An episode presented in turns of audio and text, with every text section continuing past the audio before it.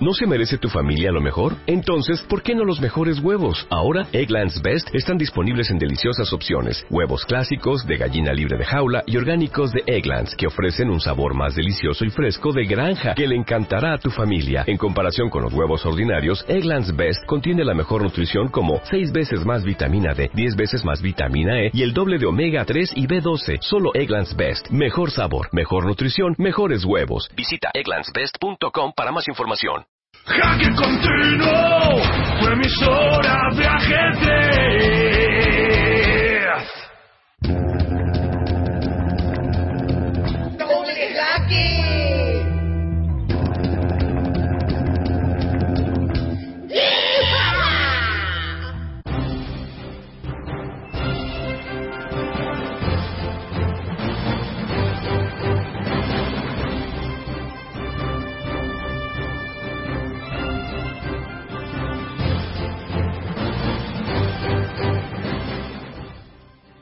Buenas noches, esto es Doble Jaque, un programa de ajedrez para vosotros que os gusta el ajedrez. Hoy empezamos una nueva temporada, la tercera temporada de, este programa. Eh, casi como siempre, a mi izquierda, el agente internacional Carlos García Fernández. y en tu propio sitio, qué casualidad, el editor de la revista Jaque, Iago Gallac, Bien, que además, eh, porque las fechas las fechas son esas, ¿no? De Sí. comprar libros para los niños que retoman el curso escolar, Sí. no solo edita la revista Jaque, sino que, que también vende el libro del texto, ¿no? efectivamente. Pues ya saben. Estarán apoyando esta radio. Sí, porque todo está unido, ya saben que eh, la separatidad o separatividad o como se diga es una ilusión de la mente. además óptica. bueno, eh, no queríamos empezar esta tercera temporada sin decir un poco qué es lo que vamos a hacer durante esta temporada. Vamos a intentar dar tanto ajedrez como nos sea posible. Con, la- con tan poca seriedad como no sea posible. Eh, exactamente, esos son los principios básicos, dos de los principios básicos. Tenemos más. Sí, como por ejemplo, empezar siempre todos los programas con una frase. Una frase. Y esta vez es, simplemente es imposible violar, ignorar o abreviar el proceso de desarrollo. Ello es contrario a la naturaleza y los presuntos atajos no pueden conducir más que a la decepción y a la frustración. En una escala de 10 puntos, si yo estoy en el nivel 2 en algún campo y deseo pasar al nivel 5, primero tengo que alcanzar el nivel 3. Un viaje de mil kilómetros empieza con el primer paso y solo puede darse un paso cada vez. Stephen Covey. A mí esta frase me gusta mucho. ¿Puedo aplaudir? Sí. me gusta mucho porque yo siempre había querido pues saltarme algún paso o dos o tres, ¿no? Bueno, creo que no eres el único ya. que No, nos no, pasa pero eso. Además, ya nos previene el maestro Yoda. Hay que tener cuidado porque el, El lado, lado oscuro, oscuro. la reacción del lado oscuro es que ap- aparenta ser más rápido, más fácil, ¿no? Pero Sí. no, ya se sabe lo que pasa al final, ¿no? Sí. Que te, te mutilan con el sable láser. Jedi de bien.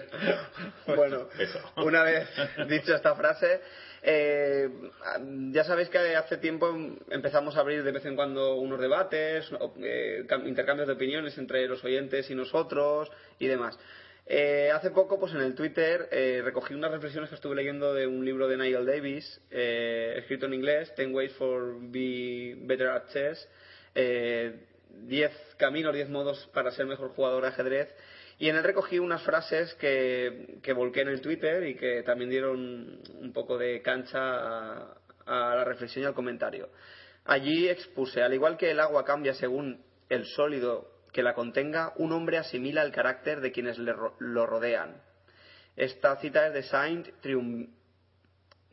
Bayubar y encabeza el capítulo de Busque la compañía de los buenos, del interesante, por los conceptos, el Ten Great Ways to Get Better at Chess. Sí. Siempre he partido de la base de que sinceramente, cuando digo sinceramente es sinceramente en lo más hondo de cada uno, eh, se quiere mejorar y valdría para cualquier aspecto de la vida. Nigel Davis apunta en este mismo capítulo, viste mezclarse con quienes parecen resentidos con los jugadores fuertes, mientras se regodean en su propia mediocridad. Y luego añadí... eso tiene que ver con lo de los Los torneos. sub, sí, entonces ahí abrí la reflexión, abrí el- el- la puerta a que los marcianos... Un torneo sub es un torneo semiabierto Y al calor de lo que siempre dice la gente García, cabe esta reflexión. Estamos premiando, ¿qué estamos premiando si solo nos planteamos torneos sub? Si le quitamos el pico a la pirámide, si cercenamos la élite, ¿seguirá habiendo una élite, aunque menos fuerte que la anterior? Y eso es lo que nos planteamos en las redes sociales y nos gustaría que todo el mundo pensáramos a veces en que lo que hacemos o nuestros actos o nuestra manera de, de concebir y de ejecutar las cosas a veces eh, lleva caminos erróneos, ¿no? O- Y lo dices tú que en teoría eh, soy eh, podrías eh, eh, verte beneficiado por, por los por esa tendencia, esa tendencia que es como un tsunami, ¿no? Que, subnami. Es un- exacto, es un tsunami. Es verdad, tengo que hacer un artículo para el New York Times que me hará inmortal sobre esto. Sí, los tsunamis, que son eh, eh, los torneos, la tendencia a que cada vez haya más torneos eh, por debajo de cierto elo, ¿no?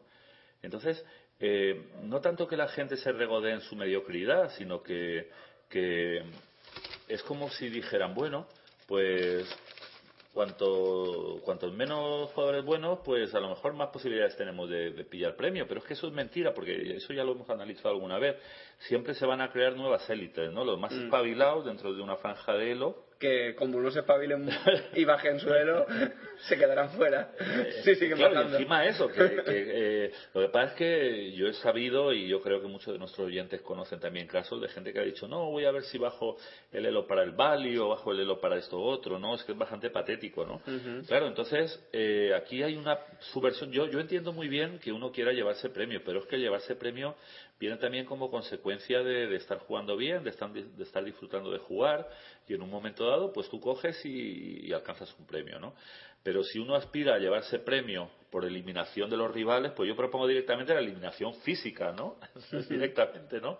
De tanto, tanto, tanto enmascaramiento ahí que se torneo sub, no, no, coger y, y bueno, hacer comandos y tal, y cargarse a los que son mejor que tú, porque es que al final eh, la filosofía de fondo es la misma, es decir, eh, negarle el pan y la sal a los que tienen más elo que yo, ¿no? Porque han estudiado más encima. Bueno, por lo que sea, o porque Sí. oyen voces que les dictan las jugadas, ¿no? Uy, eso no, eso no, eso no me ha gustado demasiado. No, generalmente es porque han estudiado mal. De hecho, el- Vale, el, vale. comienzo de este programa, al igual que el de la temporada, va con ese ánimo positivo y constructivo de, Claro.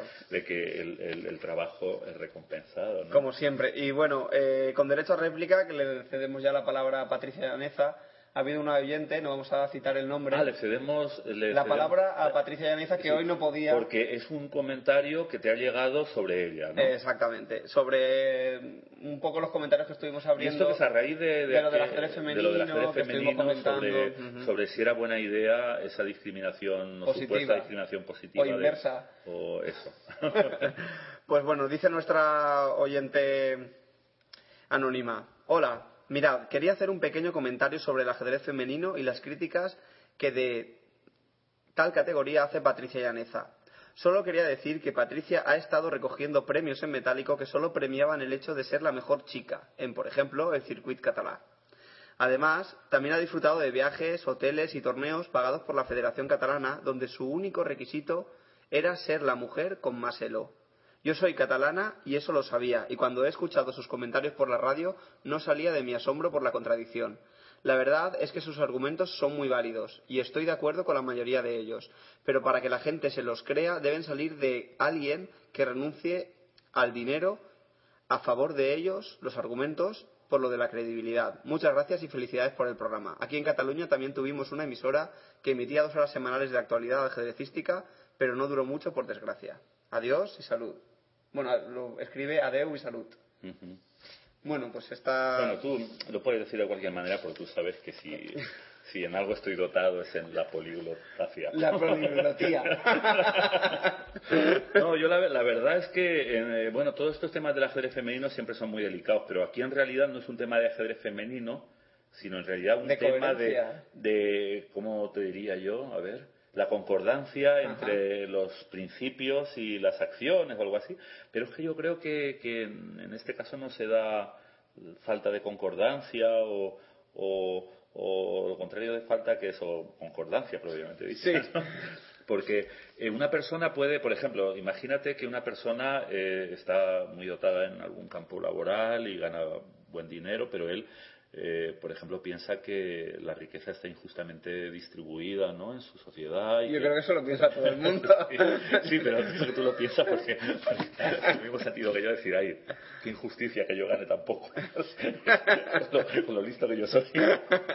No, pero hablando en serio, ¿no? Que uno, uno puede pensar, uno puede ser solidario, uno puede estar en contra de que haya, ya, ya olvidemos femenino, o sea, haya premios para veteranos. Pues decir, ¿por qué, ¿por qué a partir de los 60 tiene que haber premios para veteranos si el ajedrez es un juego que se caracteriza por Su por longevidad. su longevidad? Eh, por la longevidad de los bodrios que uno De, practica, ¿no? de hecho, el otro día estuviste jugando con Rui López, ¿no? Ah, sí, sí, así, igual que en su día lo hizo con eh, Cosno y con Maroxi, ¿no? Un medium. Exactamente. Entonces, eh, eh, lo que pasa es que mi medium profundo, o sea, retrocede más en el tiempo, ¿no? Está un poco más avezado en... Eso me, dije- eso me dijeron, no sé si lo conté alguna vez en la radio, pero tenía un amigo que decía que la Ouija era más barata que, que los móviles. Uy, a mí eso de la Ouija me da miedo. ¿sabes? Un día tenemos que hacer un especial sobre ajedrez Y Ouija. y Ouija. Entonces, eh, ¿por dónde iba? Ah, sí, que imagínate que yo, por ejemplo, digo, bueno, yo todavía no he llegado a esa edad, aunque soy un casi un anciano, pero aún no he llegado. Encima, encima de que soy casi un anciano, Un ancianuelo. aún no, aún no accedo a... No, estoy pensando en mudarme en Andalucía porque si lo hiciera allí en un año o dos ya podría Ya a los premios veterano. veteranos. sí. Eh, pero en el resto del Estado español, o por lo menos en esta comunidad valenciana... Habría que ver el, el, el índice de mortalidad en Andalucía comparado con el resto. No, yo creo, yo creo que es que eh, puestos a poner un premio veteranos y a, bueno, dejando de lado el debate sobre la veteranía en ajedrez, pues oye, yo creo que incluso lo podrían poner antes porque con 50 años uno ya es veterano, ¿no? Sí. Y más yo- Podría haber veterano 1 y veterano 2. Claro, podría haber grados de veteranía. Siempre que estuvieran premiados, pueden poner todos los grados que quieran. No, es que hoy, hoy por hoy, casi mi penúltimo chance de cobrar algún premio especial. de. Sí, como ya lo son, no puedes jugar.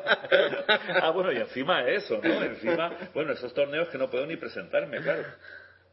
Sí, porque encima, eh, aunque cada vez mi elo baja más, ¿no? Por aquello Pero de siempre que- está por- tiene título, ¿no? Cada vez me baja todo más, entonces resulta que, que encima hay torneos que te ponen ahí escrito, pero por poco lo que tengas, burro, si eres MI y alguna vez tuviste la torpeza de conseguir el título, ya nunca, así, así tu elo sea 1500, nunca vas a poder jugar mi torneo, ¿no? Pero bueno, decía que eh, no hace falta que, que pensemos en el ajedrez femenino, podría ser el veterano para entender lo que quiero decir, ¿no? Y es que yo puedo pensar que es una tontería eh, que haya premios para veteranos, no es el caso, ¿eh? yo pienso que está muy bien. Solo que habría que adelantar la edad, como digo. Pero puedo pensar eso, puedo pensar también que está bien que haya premios para su 16 o premios para chicas en este caso, ¿no? Pero puedo pensar que está bien o no, pero si pienso que no está bien, tampoco tengo, si juego un torneo y me quedo clasificado en, en un puesto que, al, que, al que le da, Al que en el accedo, que sí. accedo a ese premio, no tengo por qué renunciar, o por lo menos no siempre, ¿no? Puedo hacerlo una vez en plan testimonial, decir esto.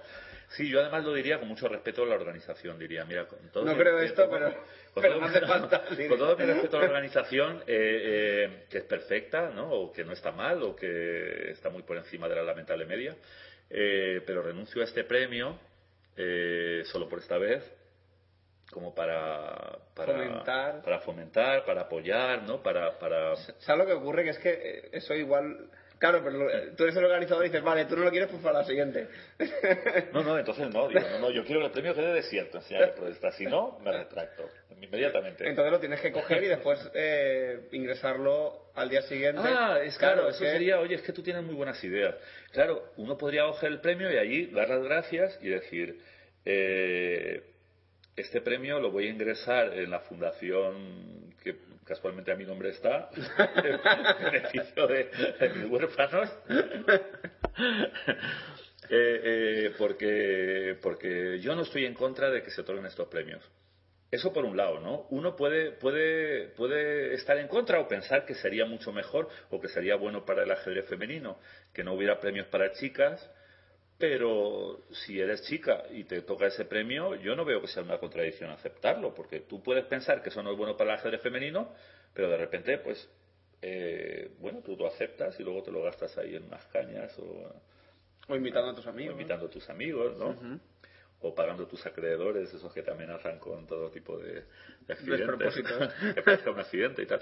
Entonces, eh, eso por un lado, pero es que encima hay otra cosa, y es que yo creo que un poco lo que estaba en el centro del debate era que se hicieran campeonatos paralelos femeninos, o sea, si, que hubiera un campeonato femenino y otro masculino.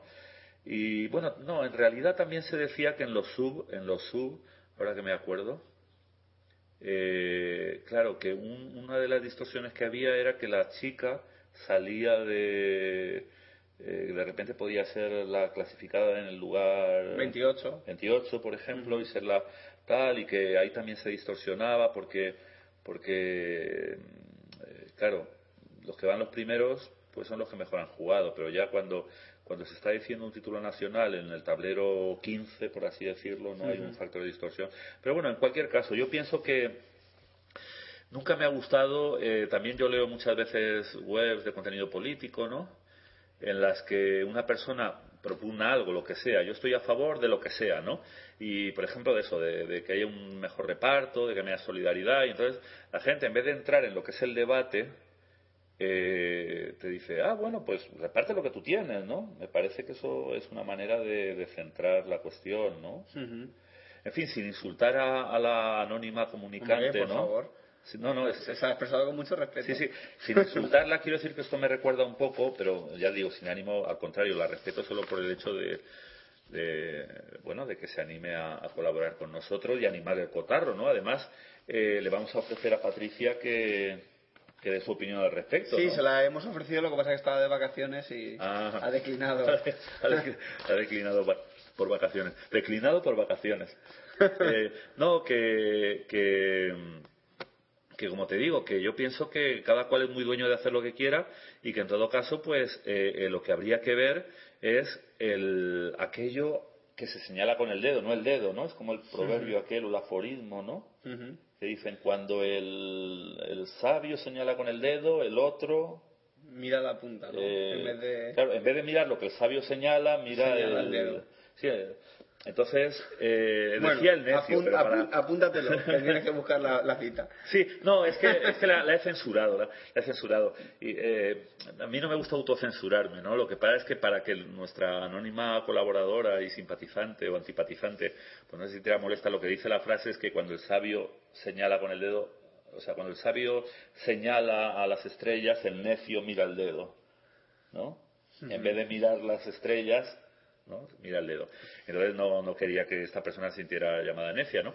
Yo simplemente lo que quiero decir es que cuando alguien propone algo, por ejemplo, hay que abolir el ajedrez femenino así por separado, hay que abolir los torneos sub, hay que tampoco hay que ver quién lo dice y ese que lo dice eh, que es lo que hace, sino un poco si lo que dice, si la idea que transmite es interesante, es digna de un debate, ¿no? y, y, también hay otro factor que quizá no nos hemos dado cuenta y es que quizá este esta reflexión de Patricia ha madurado a lo largo de los años.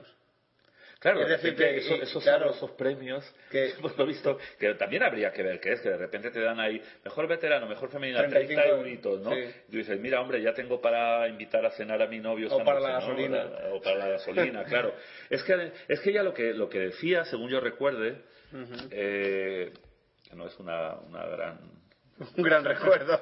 Una referencia de fiabilidad, ¿no? Pero, pero que, que era algo así como que el, que la separación por categorías, ¿no? masculina y femenina, mm. no ayudaba al progreso de femenino. ¿no? Es lo que decía ella, sí. Venía diciendo, eso no tiene nada que ver, pienso yo, ¿no? Bueno. De todas formas, Patricia, si nos estás oyendo o nos llegas a oír más adelante y quieres compartir esos premios por la defensa que he hecho de tu posición, pues yo no lo voy a rechazar. Mi número de cuentas es...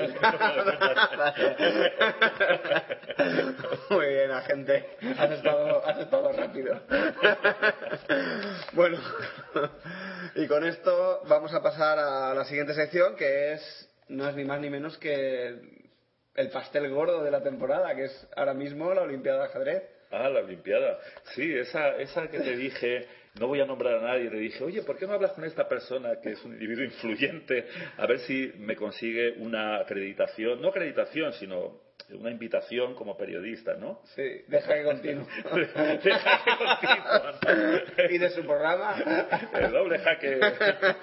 Entonces, eh, algo así, entonces, con, con, el gran acierto que me caracteriza, ¿no? Los oyentes se pueden dar cuenta de cuán afinado, ¿no? Es, está tu ojo. O sea, si quieren valorar mis opiniones, eh, aténganse a este ejemplo, ¿no? Yo le dije, ¿por qué no se lo dices a XX? No, no, vamos a pisar un poco. Y parece ser que esta persona ha sido vetada en la sala de juego. ¿Cómo está? ¿Cómo está la noticia, más o menos? Bueno, eh, yo es que la verdad es que sabía que la organización había denegado a la entrada al periodista Surov a la sala de juego y, demás. Entonces, eh, como montó un pequeño revuelo porque no podía acceder este periodista, tampoco sé mucho más porque no he, no he podido contratar fuentes ni.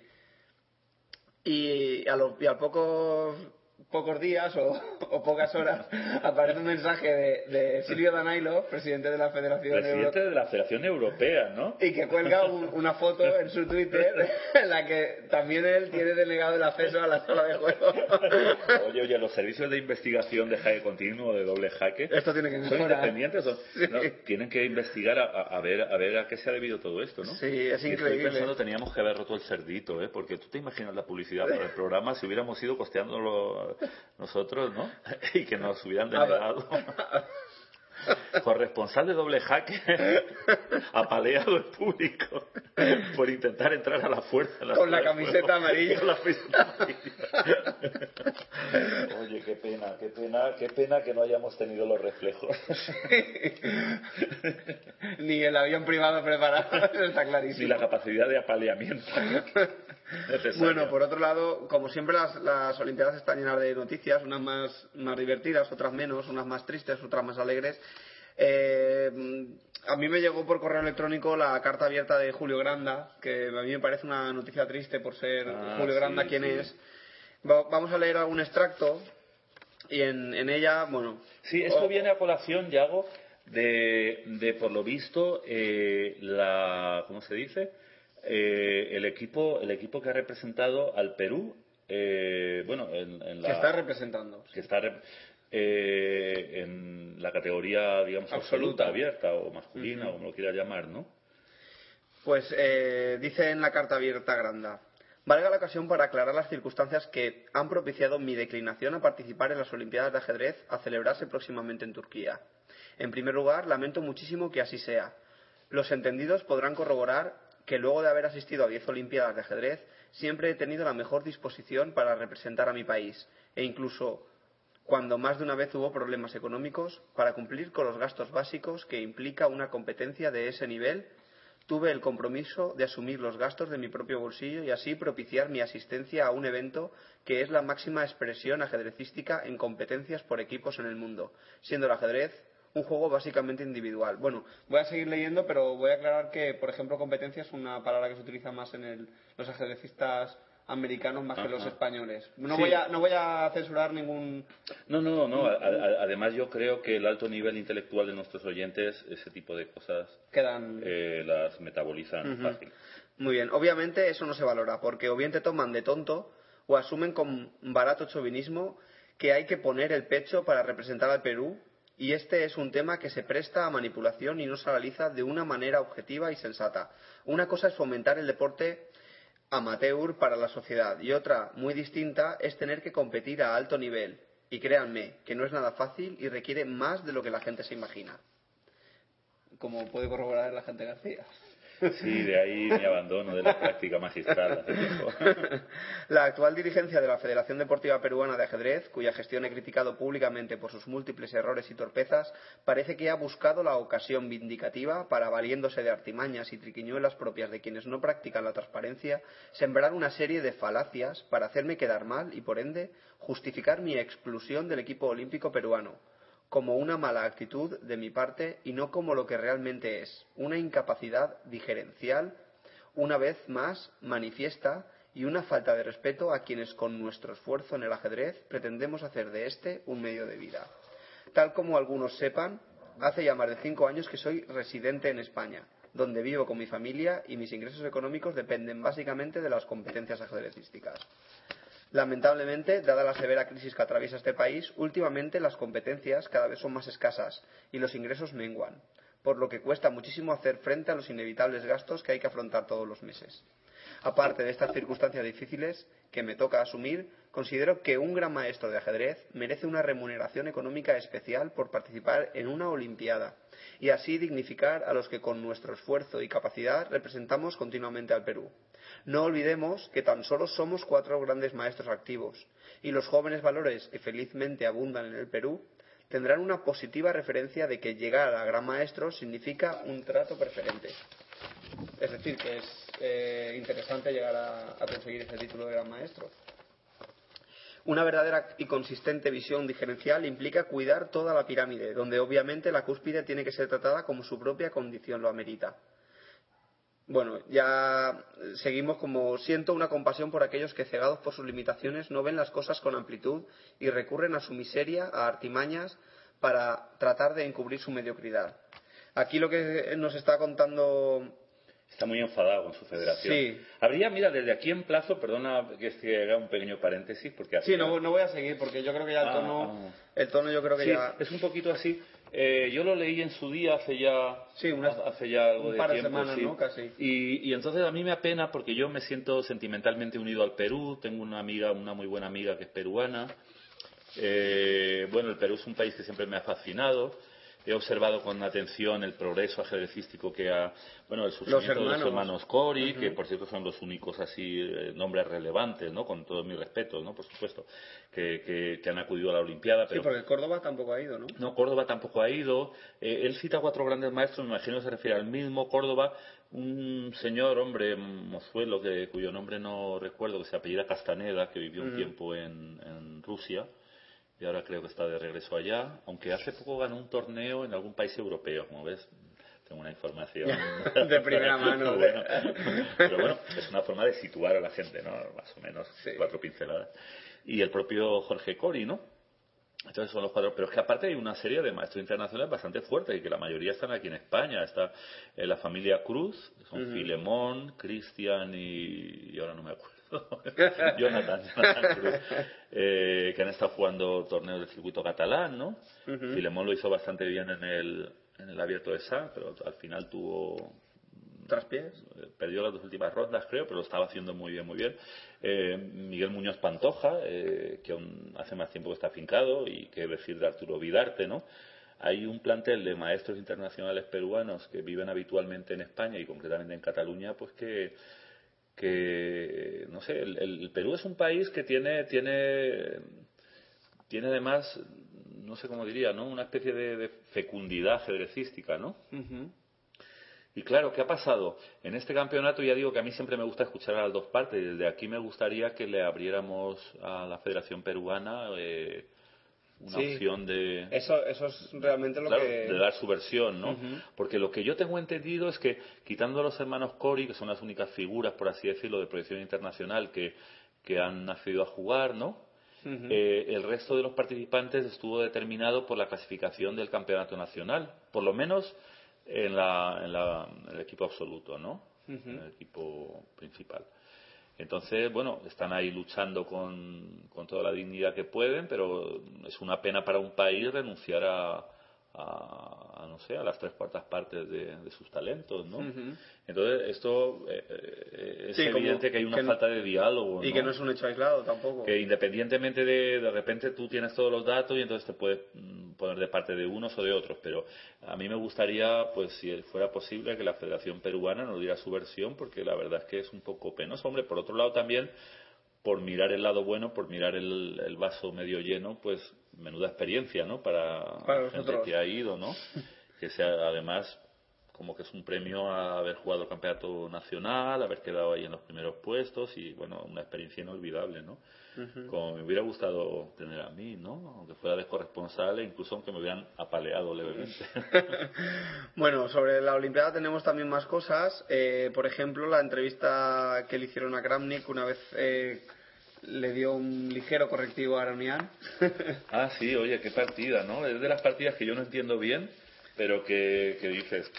Mira, ya estamos otra vez con líos de papeles. Esto- Sí, es que tengo Has que vuelto, decir... has no, vuelto. tengo, yo tengo que salir al paso de un, de un infundio publicado por alguien a quien publicado por alguien a quien tú conoces bien que venía a decir como que yo me había me había me había no me había corrompido prácticamente y me había instalado en la en el conformismo del orden y la del orden cronológico de los siempre serás sucesos, agente ¿no? del caos. no no yo lo que pasa tengo que decirlo nuestros más leales oyentes eh, lo entenderán lo recordarán y lo entenderán que hubo hubo una- un programa en el que tiramos todos los papeles, los recogimos en el orden en que cayeron y en ese orden fuimos dando las noticias, ¿no?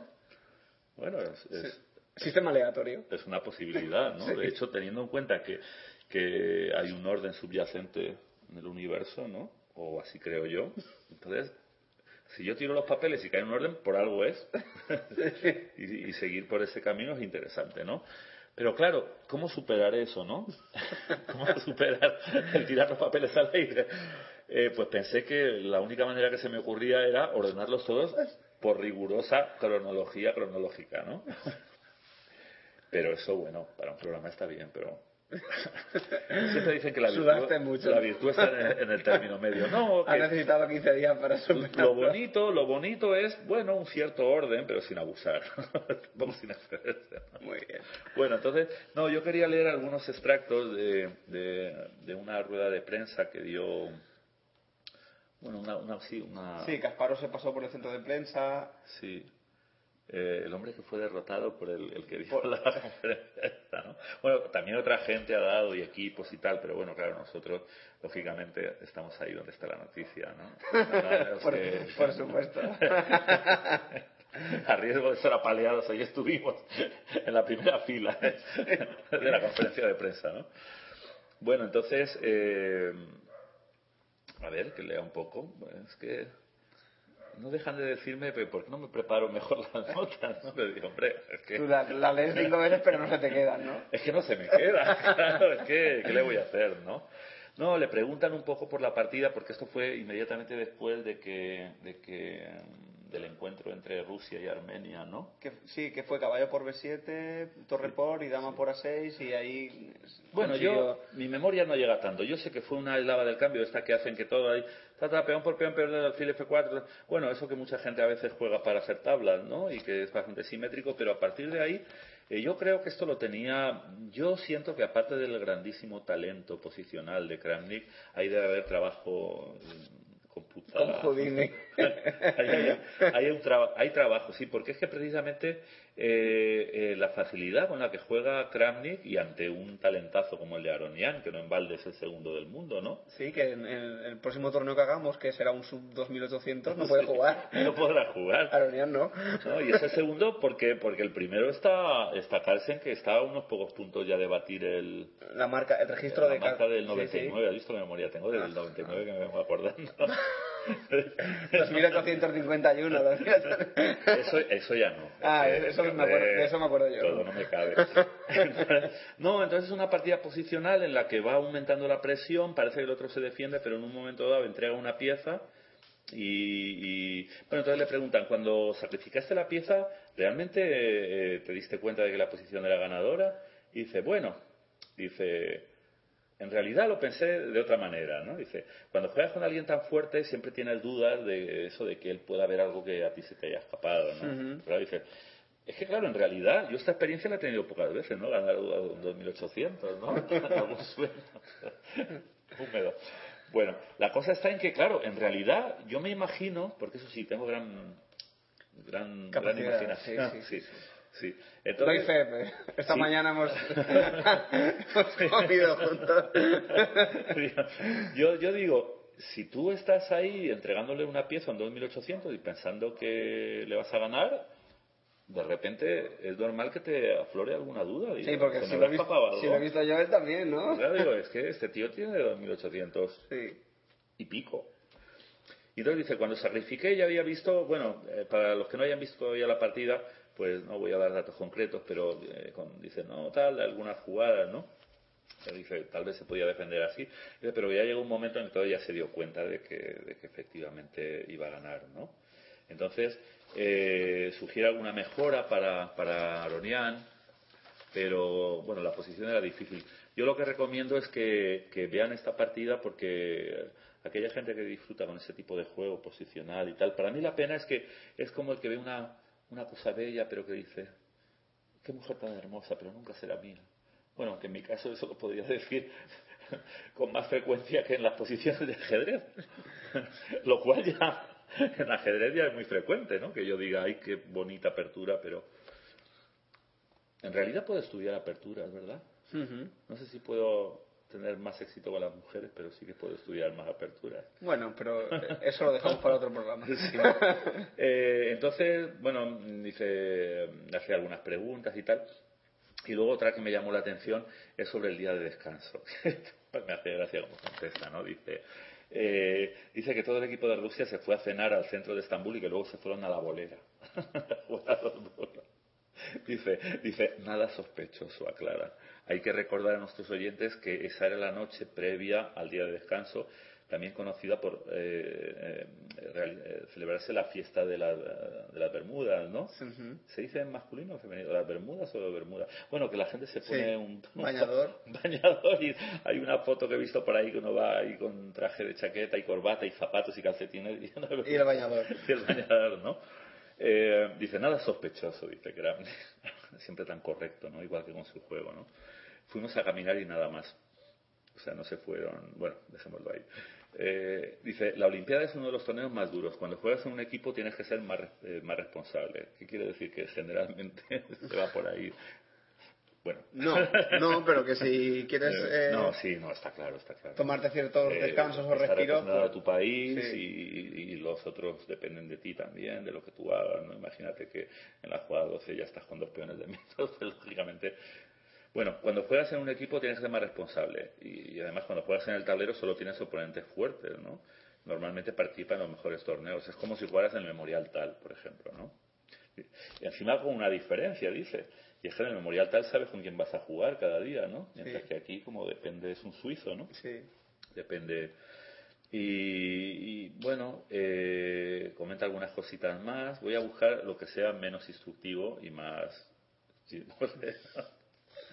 Dice, dice, bueno, debes entender, para finalizar este tema, debes entender que hay mucha presión y responsabilidad, así que ni tengo tiempo, no tengo tiempo para absolutamente nada, ni fiesta de las Bermudas, ni pasear. Antes ha dicho que sí que se ha venido a pasear, ¿eh? se contradice, algo oculta, caramba. Dice, solo trabajar, jugar, dormir y de nuevo trabajar. Y entonces yo me pregunto, ¿Y cuándo come Kramnik? Porque si solo trabaja, juega, duerme y vuelve a trabajar, pero bueno, eh, le pregunta el entrevistador. ¿Qué se come trabaja? o, puede ser también dormir. o jugar, por ejemplo, a veces a ti de pequeño nunca ha dicho, no juegues con la comida, utiliza los cubiertos. Bueno, se lo preguntaremos en la próxima conferencia de prensa. Y entonces le preguntan, eh, ¿cuál es el ambiente en el equipo? No vemos a Birler ni a Morosevic en el equipo, pero se está yendo bien hasta ahora sin ellos. Y se verás, en el equipo ruso siempre hay un buen ambiente. Bueno, eso no, es lo que se viene diciendo en los últimos años. Y si no, que se prepare. El Dice, esta es mi séptima Olimpiada y tenemos una atmósfera agradable siempre. Somos muy amigables y tenemos buenas relaciones, pero no es inmediato que eso traiga buenos resultados. No importa, de todos modos, todo es fantástico. Nos estamos apoyando unos a otros, nos damos consejos y ayudamos. Madre mía, qué peligra, qué peligra la ayuda que se pueden dar. imagínate Crowley diciendo a Grisel, mira, contra este, métele... mira, esto lo conozco bien porque lo juego yo. O sea, y lo que más me fastidia es esto. De hecho, le he encontrado a un partido. Métele, métele ese rodillito. No sé, si debo oírlo. métele ese, ese rodillito hoy y veremos qué pasa. Dice, bueno, pero igual tenemos que ganar y una vez más es un acontecimiento muy duro, pero hasta ahora nos está yendo bien. Eh, pero es muy pronto para relajarnos, ¿no? Y luego le, preguntan, eh, ¿tienes un nuevo entrenador? Yuri, aquí el experto en lenguas muertas. lenguas muertas es rusa.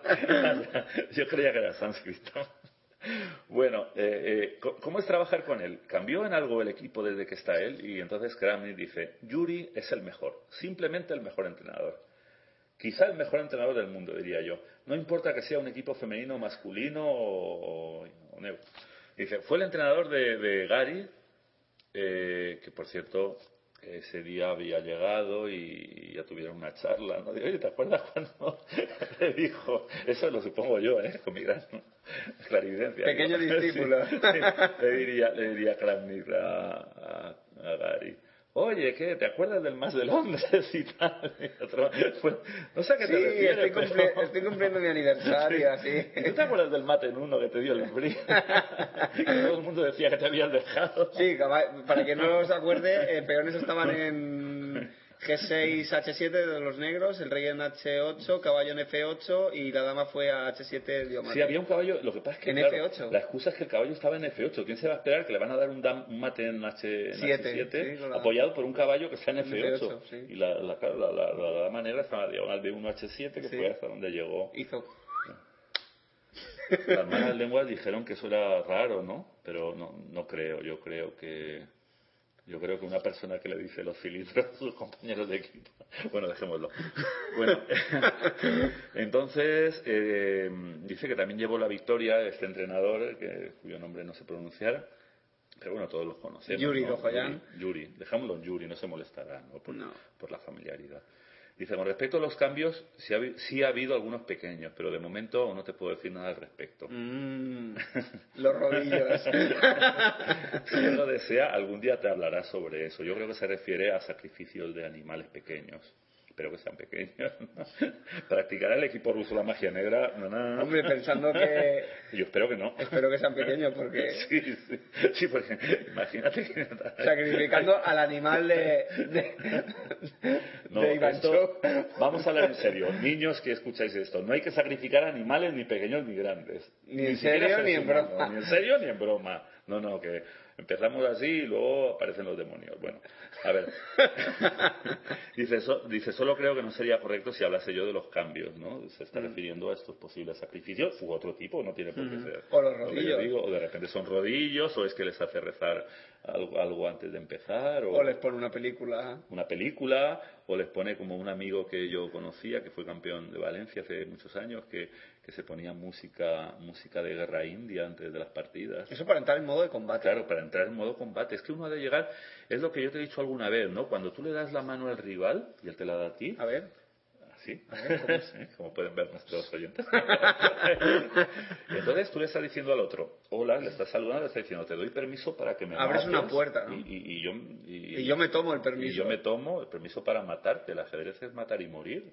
¿eh? Es una válvula, ¿no? Claro, es una válvula y una válvula legítima, ¿no? Eh, de hecho, es que en eso se basa el deporte, ¿no? En todos los deportes pasa. Entonces, eh, eh, ¿a qué venía esto? No sé.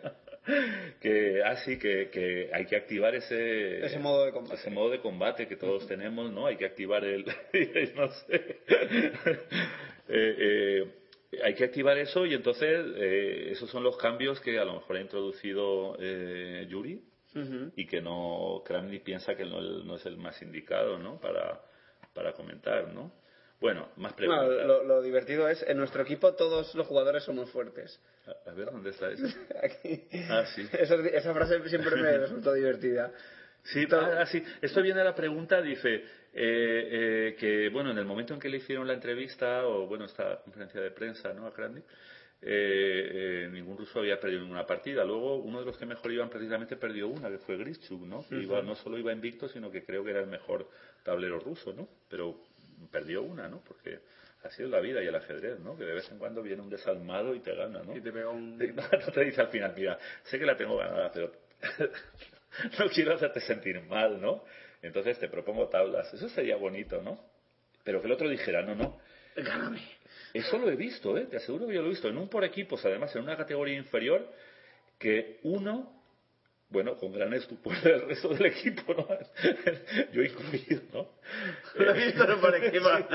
Sí, sí. No digas qué año para que... Uno, un- sí, sí, como yo he pasado por varios equipos, como soy un poco promiscuo, no, pero siempre he puesto corazón, ¿no? En todos ellos. Eh, eh, sí que recuerdo un año en un equipo que un jugador de mi equipo, que además era presidente del club, recordaba con mucho cariño a su rival que había pasado por ese club y ya, ya se había ido y tal. Entonces, teniendo toda totalmente ganada, le ofreció tablas. ¿no?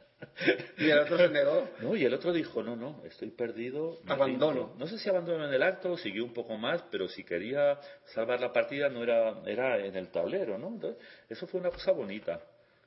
De hecho, no debimos de romperle las piernas al que ofreció las tablas de nuestro equipo, ¿no? Pero ya se recuperó, ¿no? Sí. Él, él no entendió el gesto, ¿no? Había mucha tensión. Bueno, eh, a ver, eh, ¿dónde está lo que tú has leído? Ah, sí, eso viene de que le preguntan todo eso y dice que, que en ese momento, o sea, les preguntan, le dicen que no han perdido en una partida y dice, dice, es, es una recomendación del entrenador. De repente no era los sacrificios de animales pequeños ni medianos. Igual era, por ejemplo, intentar ganar con blancas y empatar con negras, ¿no? Es la típica... La, la, la, la ley del gran maestro que se Sí, dice. y esto también que se ha comentado de jugar a dos resultados, decir, ¿no? O gano Eh, o empato. O gano o empato, ¿no? Pero no contemplo perder, eso se voy a aburrir aquí hasta, Hasta las moscas. Pero- pero- y, y entonces dice, dice Kramny, yo no diría eso. Por ejemplo, hemos ganado dos partidas con negras ante China, ¿no? Eh, pero bueno, eh, dice, en el nuevo sistema de puntuación no se debe jugar demasiado agresivamente porque solo necesitas ganar. Por lo visto, el, el sistema de puntuación que están aplicando en la Olimpiada y que yo pensaba eh, explicar en, el, en, en un próximo programa, ¿no? en el resumen de este gran evento, Sí. pues... eh, eh, eh, porque ahora no me lo sé, pero por lo visto se prima el resultado Global. global del equipo, ¿no? Y luego para el desempate sí. Dice, no es como antes cuando se tenían en cuenta los partidos, claro, cuando se tenían todos los puntos, ¿no? Dice, por supuesto ahora es importante no perder partidas. Y en nuestro equipo todos los jugadores somos fuertes. No, pero bueno, es cierto, ¿no? Es obvio. Dice, nosotros tratamos de jugar sólidamente, pero por supuesto todos tratamos de ganar. Esto sería, hablando en serio ya, Esa es la de máxima del precedente, ajedrez. Sería una máxima. O Ser sea, sólido. Intentar de ganar, pero sin solidez. Pero, que- no, con solidez. eh, pero he hecho sí. Sí. No, es, es que me traicioné el inconsciente. Es que, es que a continuación iba a decir, pero gracias a Dios que existe gente que, que se. Desolidifica. se- sí, que no. Que lo de la solidez no entiende lo que quiere decir, ¿no? Y nos deleitan. Como con- Moro. como Moro, como. Que por cierto, aquí no ha contado por qué no está jugando Morosiewicz. que No, era una de ah, las- ahora, ahora queríamos eh, comentar una cosa de que está vivo y, y coleando. ¿Y cómo colea? Ahora, ahora lo contaremos, ¿no? Dice, por ejemplo, sigue Kramnik, Grischuk juega un ajedrez complicado y agresivo que le conviene. Yo ya soy viejo, dice. Qué modesta, ¿no? si eres viejo, ¿ya hago? ¿Yo? Me- veterano me tienen que ya. hacer la eutanasia. SPV. Dice- veterano. Dice, yo ya soy viejo y juego un ajedrez más posicional. A mi juicio, si se pierde un solo duelo, es más probable que tengamos, si no se pierde un solo duelo, perdón, es más probable que tengamos todas las posibilidades para ganar la Olimpiada. Bueno, entonces ya le pregunta por planes futuros y el tipo de le trae una lista kilométrica de torneos en los que va- está invitado, ¿no? Por ser tan bueno, por ser el hombre que derrotó a Ari Casparo. Y, y bueno, luego le preguntan cosas que ya no tienen que ver con la Olimpiada. Pero bueno, a- siempre le agradecer que en plena en pleno fragor olímpico, pues alguien, alguien De una entrevista olímpica. de una entrevista. Bueno, vamos a, a hacer un pequeño descanso, un breve descanso para recomponernos un poco y pasaremos eh, después de este descanso. peinarnos un poco me oyentes. Y pasaremos a las noticias del día, la- lo que está yendo, cómo está yendo la Olimpiada hoy. Ajá. Da un salto en tu ajedrez con el experimentado entrenador y gran maestro Alexis Cabrera, profesor de más de 10 campeones de España y con más de 14 años de experiencia. Gracias a las nuevas tecnologías, aprenderás desde casa con sus clases virtuales. Primera clase a mitad de precio. Promoción válida hasta el 30 de septiembre de 2012. Para empezar tu plan de entrenamiento, ponte en contacto con Alexis Cabrera en acabrera9.hotmail.com o en el 637 46 18 21.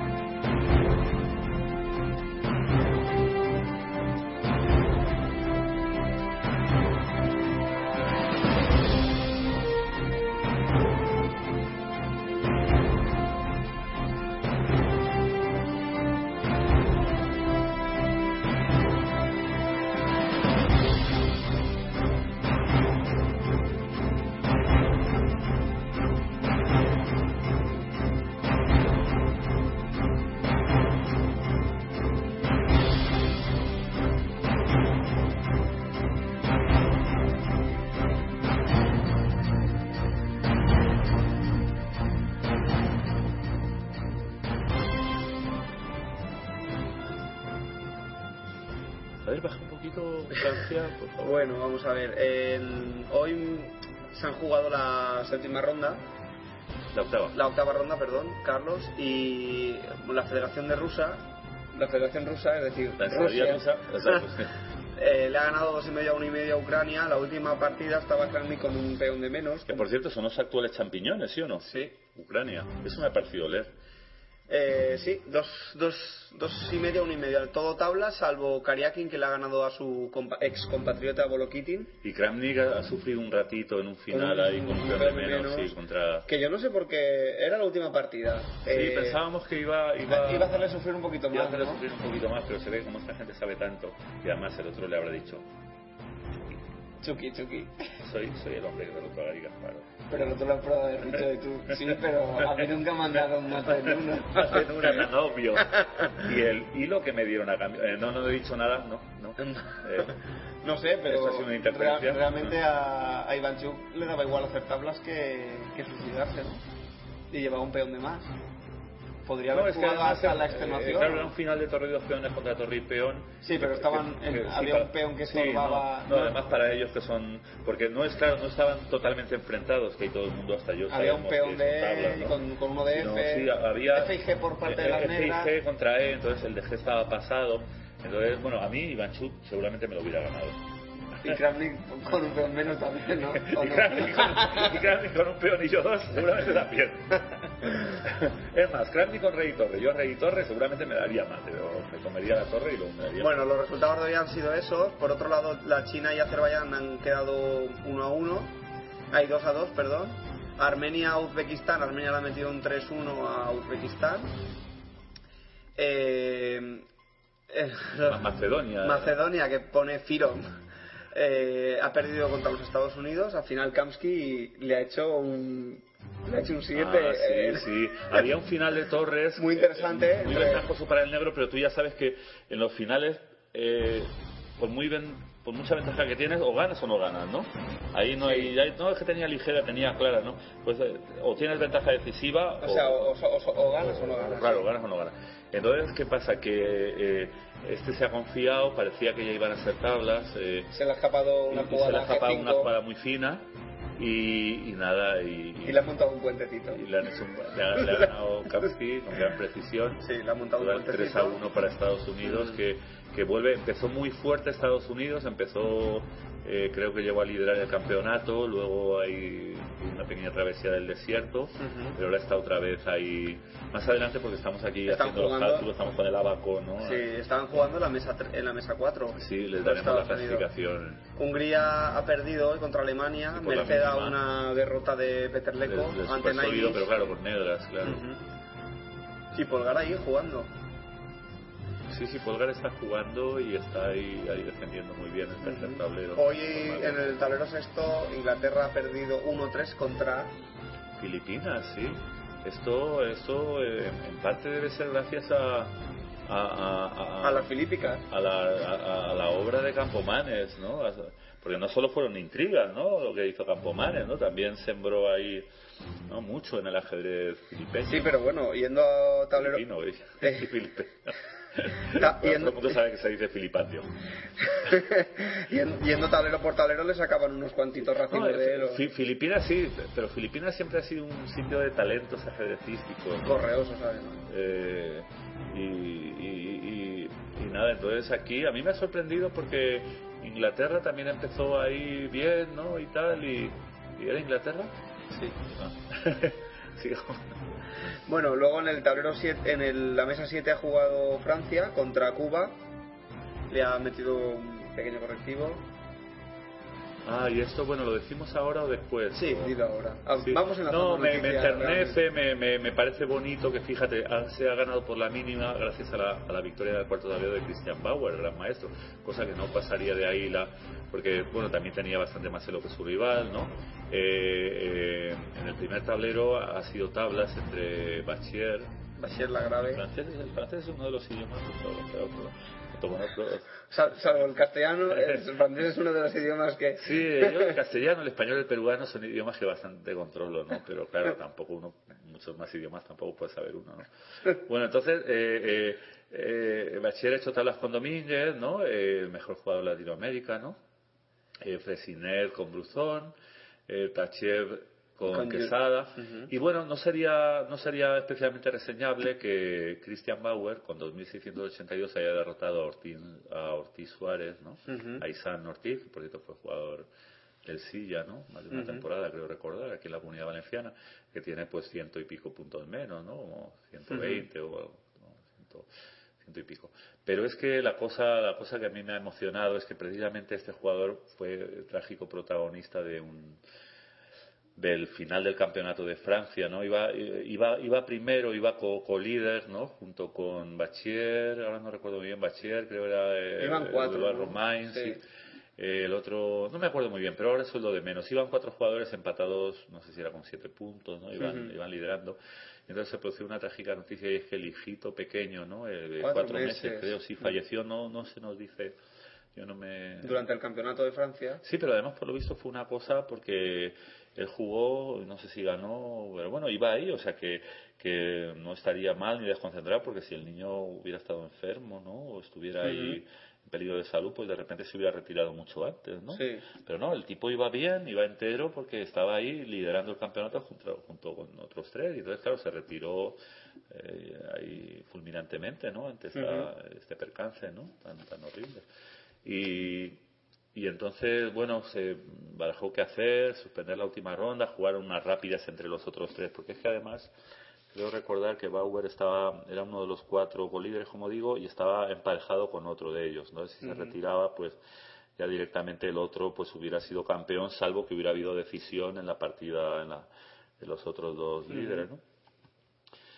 Eh, o, o que hubieran ganado sus respectivos rivales, ¿no? Porque es- los otros dos no jugaban entre ellos. Pero bueno, después de barajar varias posibilidades, como por ejemplo jugar unas rápidas entre estos tres, al final se decidió, yo creo que con acierto, pues suspender la última ronda, ¿no? Un poco así fuerte, ¿no? Pero es que la, la situación yo creo que, que hace- hizo que fuera una buena idea, ¿no? Entonces me ha, me ha gustado ver que se ha reincorporado al ajedrez y, y le ha dado el título, uy, el, El- título, el triunfo perdón, hoy, el triunfo hoy ante Cuba, porque tú imagínate, ¿no? Como- Después de que se te acaba de morir un hijo con un cuatro hijo meses. y tan sí. pequeñito además, ¿no? Mm. Pero bueno, desde aquí un abrazo muy fuerte a Christian Bauer y, y bueno, eh, la verdad es que he de reconocer, ¿no? Ahora estoy hablando en serio, pero también es que cuando yo digo es un desastre no es broma, es que es, es serio, ¿no? Que no, no me he fijado si en otros, en otros encuentros había participado, ¿no? Pero hoy se ve porque por la Has vista más- enlazado, ¿no? sí, abro más mi atención porque lo voy a comentar en el programa, me fijo un poquito más de lo habitual y entonces, bueno, eso me ha, me ha llamado mucho la atención, ¿no? Igual que la, la, la penosa actuación del equipo español, que no iba tan mal, ¿sabes? Bueno, pero vamos a... a- a- Ah, bueno. estábamos en la mesa 7, vamos Eh, a la sí, mesa vamos a- 8. primero a la mesa 8. y postergamos ese dolor Vale, sí. por unos minutos.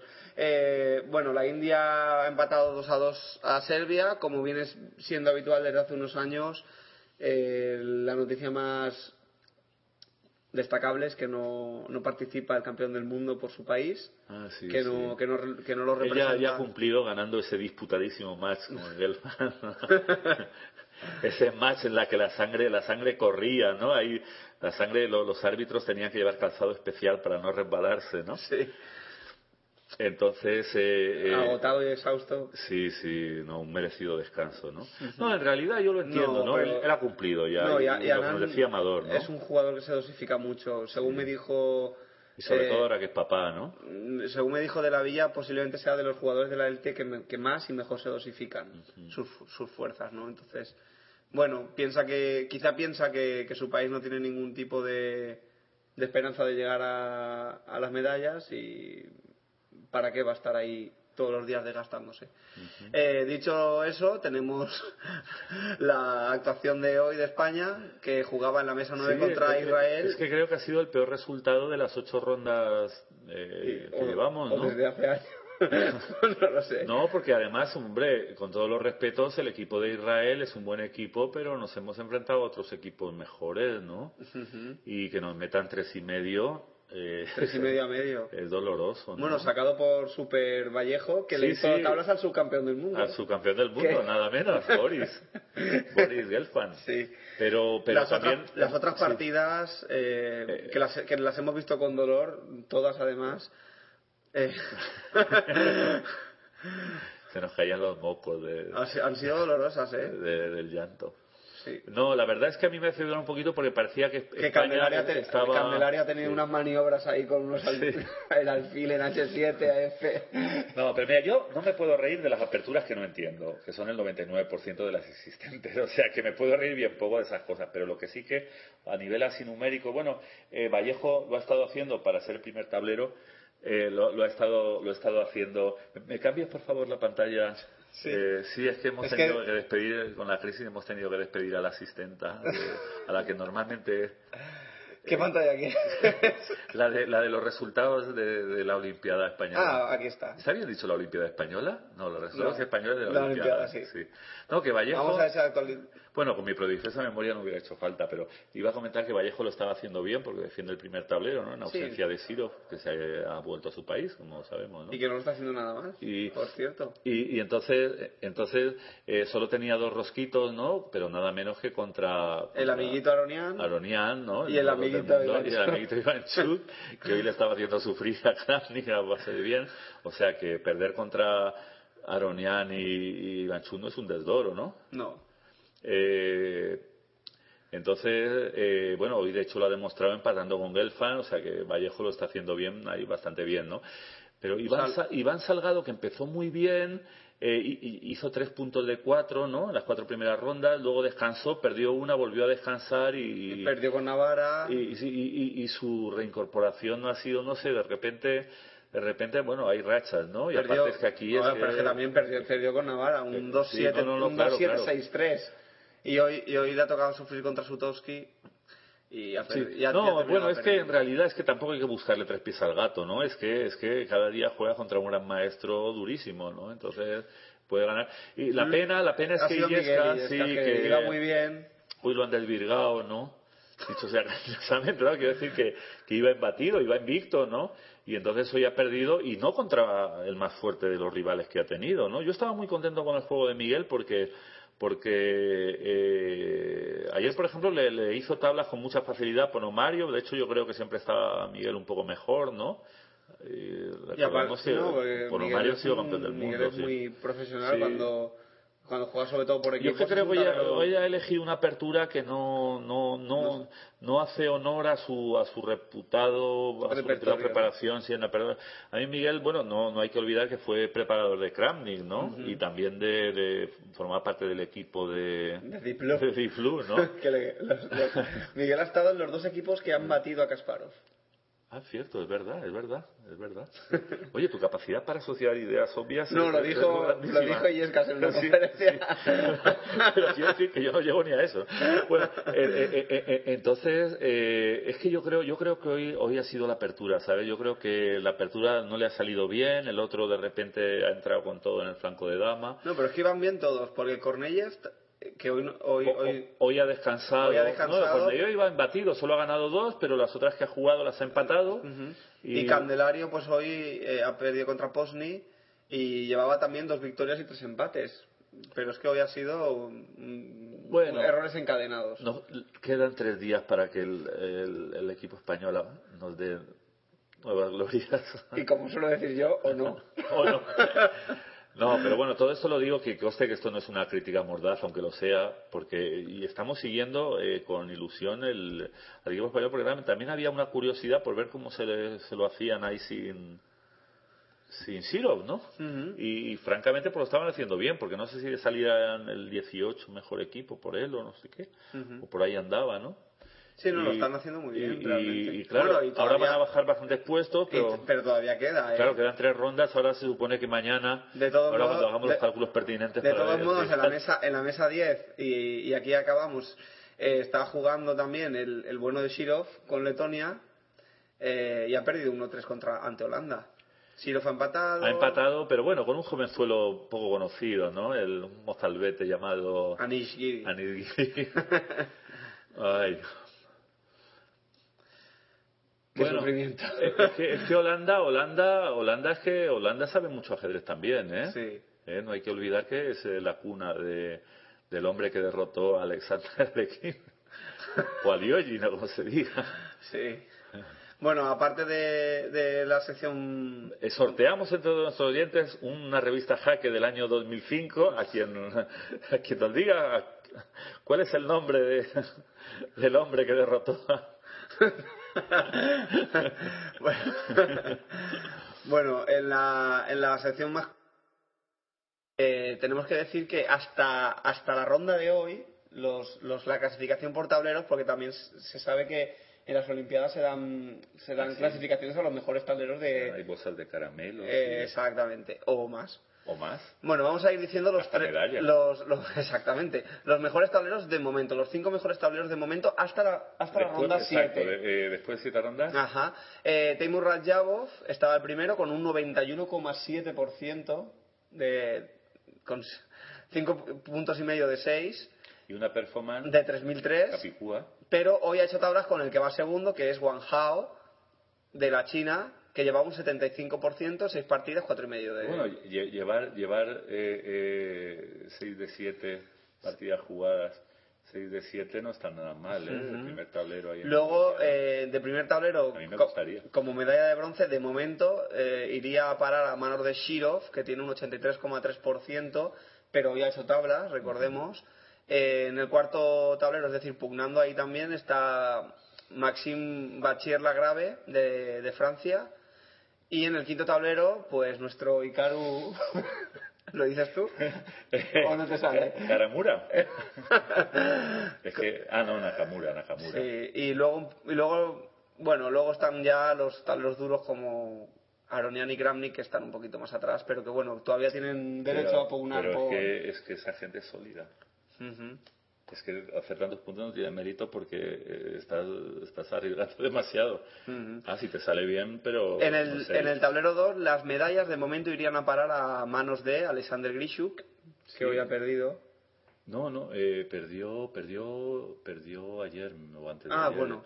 No. Ah, ento- entonces sigue... ¿Hoy qué ha hecho? ¿Puedes pasar, por favor, a... Es que A eso las- de despedir a la asistenta, ya te dije yo que podíamos haberle hecho una, una ampliación de contrato a cambio de... ¿Hoy qué ha hecho? Si lo hemos visto antes, lo hemos comentado. Hoy, hoy, ¿con quién jugaba? Jugaba contra... Creo que te estoy co- contagiando la desmemoria. Sí. No, tienes que ir a, a la, a la hoja esa que pone eh, partidas en, en En vivo, directo. en vivo y en directo. Ahí va. A ver si lo encontramos. Sí. Tien- Tienes que ir a, a la página a la página esa que, que pone que hay un menú. de- pone, por ejemplo, primero eh, sopa de ajo. A esa. Muy bien. No, No, no veo. Ahora tienes que retroceder. vaya. Eh, Es- Esto es la culpa no, del es que directo. no, es la página anterior a eso, claro, claro, claro. Es que es una servidumbre aquí. Tienes que no, aquí, al IBE. al IBE. Al IBE. Al IBE, Claro que, que si lo pusieran en castellano, como debe de Ah, ser. pues sí, ha hecho tablas con Ponomario. Sí, sí, sí. Sí. De todas maneras, yo creo que si tú vas a la página esa a la que no queríamos ir, pero ahora sí. Si Ahora me toca ir a la otra. si tú vas a la página esa que siempre nos salía cuando, cuando no queríamos, ahora no saldrá nunca. Entonces, que era la anterior a esa, que era la que ponía Pyrins. Ponía Ah, Bueno, Pyrins. nada. en el- No, pero retrocede, No, no, no, no, por favor. A ver, eh, Grishuk sería... Solo ha perdido una, ¿no? Y pese a eso lleva, con El las tablas de hoy, 78,6%. llevará cinco y medio, no, llevará seis de ocho. Ha bajado un poquito. O sea que las ha En- jugado todas, eso también tiene mérito, Sí, ¿eh? sí. Llegar a la Olimpiada y jugarlas todas. Luego en el segundo tablero la medalla de plata sería para Anton Filipov de Uzbekistán con el 83,3%, 5 puntos de 6 partidas. Y luego en el tercer tablero Pentala Hari Krishna de la India con el 75 pun- con el 75%, 6, de 6 partidas, 4 puntos y medio. Y luego ya disputando también esas medallas están Lázaro Bruzón Batista de Cuba y Wang Yue de la China. Y subiendo Gatakansky con 6 de 8 Claro, claro, después de la claro. victoria de hoy. Por favor. Y también con el mérito, porque claro, aquí estamos hablando de, de porcentajes, ¿no? Pero eh, habría que, La habría que media de- valorar también las medias de jugarlas todas, ¿no? Ajá. Sí, no, sí, es- está registrado porque Mm. también Porque mi amado Gata. Hay que jugar un mínimo de, sí, hay que jugar un mínimo de partidas y bueno, en el tablero 3 está el amigo Short que posiblemente se lleve esa medalla de oro eh, con el 85,7% de los puntos, 6 puntos Sí, de después 7. de hoy lleva seis y medio de 8. Ujú. Andrei Volokitin de Ucrania 5 puntos de 6 sobre el 83,3% y luego en tercer lugar, es decir, la medalla de bronce, iría, si todo se queda como hasta ahora, iría para las manos de el azerbaiyano Shahryar Mamediarov con el 83,3% de los puntos, 5 puntos de 6. La pena es que Miguel, Miguel Illescas estaba en el grupo siguiente de puntuación, ¿no? Con el Y, 75%. y a ver si sale- igual se descuelga un poquito. Igual se va No, pero bueno, se recuperará porque tiene mucha calidad. Si es que yo creo que hoy ha planteado, me parece, memoria de pez, dificultad. Claro, lo hemos visto ya hace horas. Un, un ataque. un ataque de torre, me parece. Luego- horas, horas intensas, además. Ade- además. De intenso trabajo intelectual. Sí. Y en el tablero número. Y, y bueno, y está en el grupo de Illescas también está Rubén Felgaer. A ver si se meten Rubén Felgaer y, e Illescas en las medallas. En el tercer Ajá. tablero sería interesante. Y luego en el tablero 4 tenemos a Daniel Friedman de Alemania, Vladislav Ta- Takachev de, la- de Francia y de la China Bu Qianfi. Y bueno. Ese jugador me cae muy bien. y ¿sabes? luego, ¿cuál? ¿El chino? Kachiev. Ah, el Takachev. Sí, porque que se quedase dormido en una partida. Por haberse me, parece, me parece para quitarse el sombrero decirle, oye, ole. Y perdió por tiempo. Eso, ya los detalles no me acuerdo, pero. Sí, parece que llegó bebido, por no Bueno, decir, bueno, eso es lo que dicen las malas lenguas. sí, o por no decir borracho. Oye, Eh, cada vez somos más malos, ¿eh? sí. Tendremos que hacer ejercicios espirituales bueno, o ponernos un silicio. Oye, ahora ya puedes ir a la pantalla esa que te pedía. espérate, cabrón, no me aunque era, tableros. Sí. Y, y también optan a esos premios eh, Gabriel Sargisian y Ab- Abdijet Gupta. En el tablero 5, pues los que optan, los cinco tableros que optan a, esa meda- a esas medallas son Bartolomé Macieja, Dimitri Yakovenko, Jan Gustafsson, No, Macieja es jugador del Club Alcira. Sí, Ah, cuando tenía sponsor el Club Alcira, sí, sí, bueno. de Polonia, Dimitri Yakovenko de Rusia, Jan, Jan Gustafsson de Alemania, Li Chao de China y Konstantine Shan- Shanava de Georgia. Bueno, aún queda mucho para que se diluciden las medallas, pero de momento ya con... De todas formas, atento, Sí, atentos, por favor, al, al especial de la Olimpiada 2012, que nuestros servicios informativo. van a preparar. A Tenemos ver. que entrevistar, entrevistar a Silvio Danailov, pedirle una entrevista para a ver si... Muy bien, pues estamos ya, podemos dar paso ya a contar lo que ha, lo que ha pasado hoy en las mujeres. ¿No? No, no, yo creo que ahora es el momento de, de vol- de volver a la página esa que yo te decía. A ver. ¿Esta? Es la página, a ver que ya no me acuerdo, era esta, Pairings, fíjate en mi inglés, Pairings y ahora tienes que pinchar en Rus. RUS, RUS, que creo que son las iniciales de, De de Rusia. Rusia. Y entonces ahí te puedo decir en qué ronda perdió, si efectivamente fue en las... Pero fíjate qué torneazo, claro, no en balde pese a perder. Gana la primera, la segunda, empata la tercera, gana la cuarta, la quinta, pierde la sexta. Y gana la séptima. Gana la séptima y hoy empata, ¿no? Es que Ese, es el- ese hombre se llama Grishuk. Uno de mis amores. Yo soy un poco promiscuo, pero fíjate, yo amo a Agatha Kamsky, A. Esa Bueno, abrimos el paréntesis. ¿Qué, le- qué- qué pasa con Morosievich? Ah, sí, sí, espera. que, que se retiró del torneo de... traición, menos mal. ¿De qué torneo se retiró? Son más ágiles. Señor ah, se, se- del torneo de Biel, ¿no? Lo ha dicho usted bien.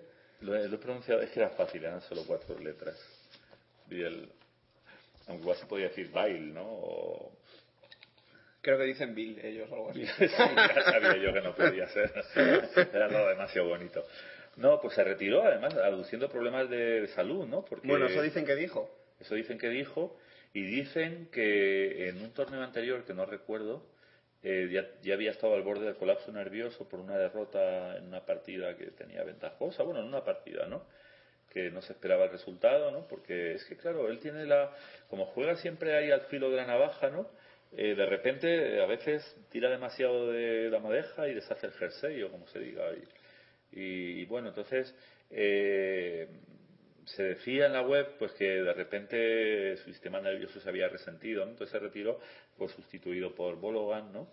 Y eh, lo relevó en, en, la noble tarea de cosechar ceros. Oye, ¿qué nos pasa? ¿Qué me pasa? Te estás pasando a la Me- No, no, no, no, no, no, por favor. Por favor, Yoda. A ver, eh, eh, Yoda, échame, échame una manita. Eh, sí, entonces ha reaparecido en Moscú, ¿no? El, el 2 de septiembre, o sea, esto fue el, el domingo, ¿no? El mismo día que yo fui a Jave, ahora lo comentaré, claro. Fueron reapariciones de a distinto nivel y también con, con distintos resultados, ¿no? Pero él reapareció para jugar el, el campeonato de ajedrez relámpago de Moscú, ¿no? Que era una liga disputada eh, entre 22 jugadores, o sea, por lo tanto había 21 puntos en juego. Y, y el tío hizo nada menos que, que 17, ¿no? Invicto, creo que fue el único invicto, ¿no? Sí, yo, en su tabla de clasificación es el único que no tiene rojitos. Ah, mira, si tú lo tienes es más grande que yo. sí, sí. Eh, sí, yo es que me lo había impreso en, un, en una hoja en una hoja que requería no ya mis otras gafas de ver, sino Sí, la lupa. El Hubble este. y, en cambio tú lo estás viendo ahí mucho más chulo. Espera que me vuelva a cambiar de gafas. Sí, porque, mira, habría una cosa que habría que penar severamente, yo si fuera presidente de la FIDE, que sería poner cuadros de liga eh, con el orden, o sea, con la numeración del sorteo inicial, ¿no? En lugar de cómo han quedado. En lugar de cómo han quedado. ¿Tú no crees que esto merecería severas sanciones? por supuesto. Tú tienes que ir buscando a ver. Claro, a Morosivi se ve que le correspondió el número 18 en el sorteo y... y- Hizo 17 puntos. Hizo 17 puntos. Es fenómeno. Entonces le faltó uno, lo pone aquí, ¿no? 17 le faltó uno. Ah, no, eso es que quedó primero. Claro. Claro. Entonces, pero bueno, yo astutamente he conseguido la clasificación, que por cierto también está ahí, por el orden, el orden, el orden habitual, pero no, no con el cuadro, ¿no? Entonces no puedo saber con quién hizo cada cosa, salvo que vaya a consultar lo otro, pero eso ya, es mucho esfuerzo, ¿no? Bueno, entonces eran 22 jugadores, ¿no? 22 fuertes jugadores, porque estamos hablando, como digo, del campeonato de ajedrez relámpago de Moscú, ¿no? Que ahí, ahí las mueven, ¿sabes?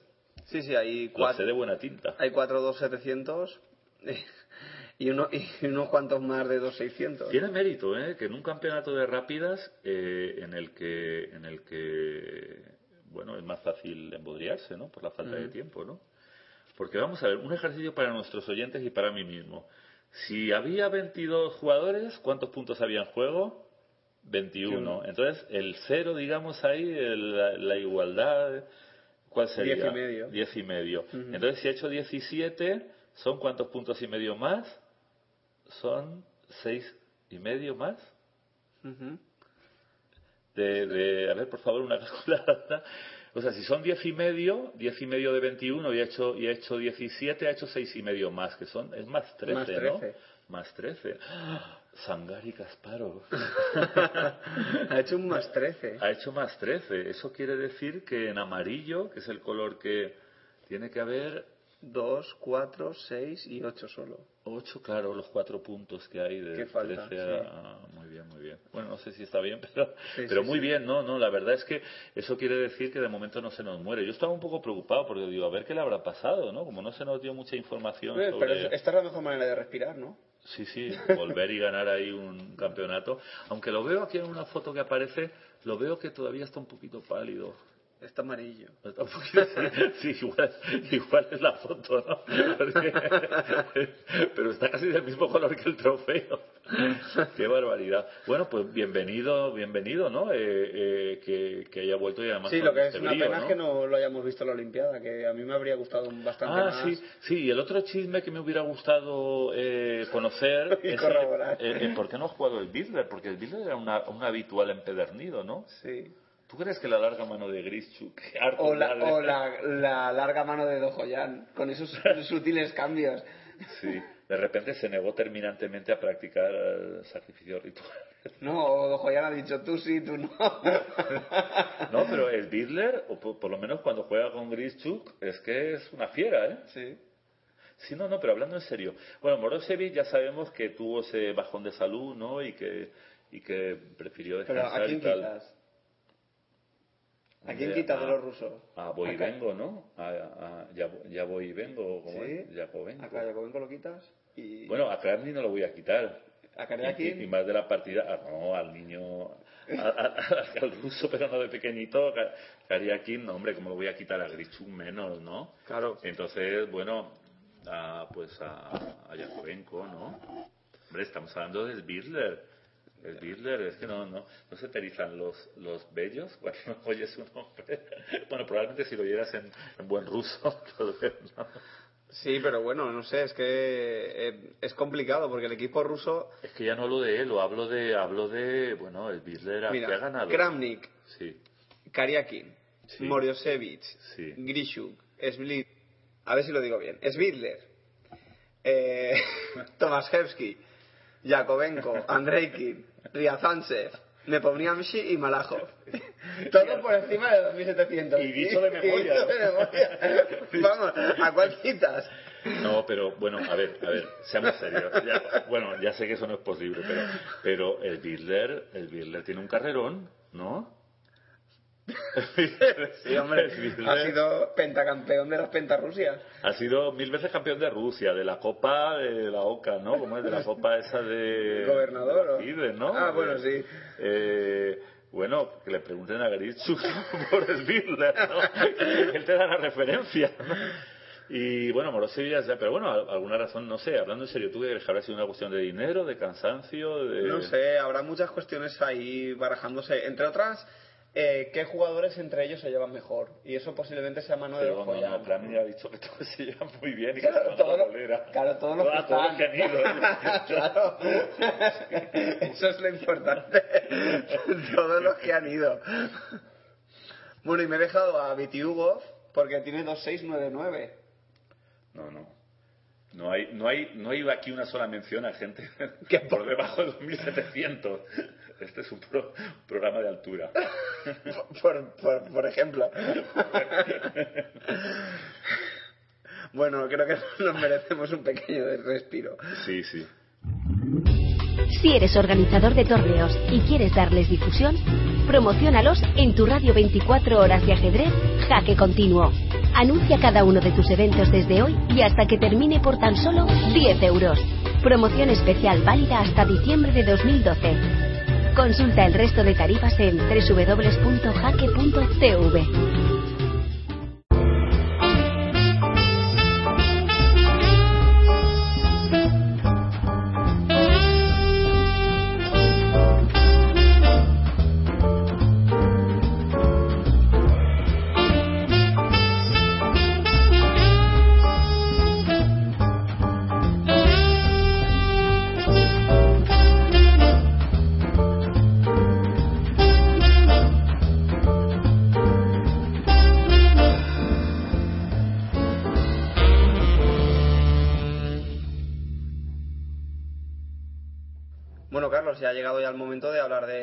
ajedrez y las mujeres, que no las vamos a dejar como, como siempre, nunca las vamos a dejar de lado.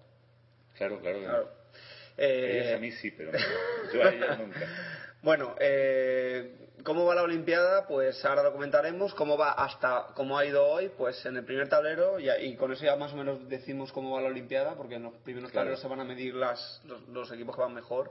Polonia, que está haciendo un muy gran torneo, eh, se enfrentaba hoy a la China.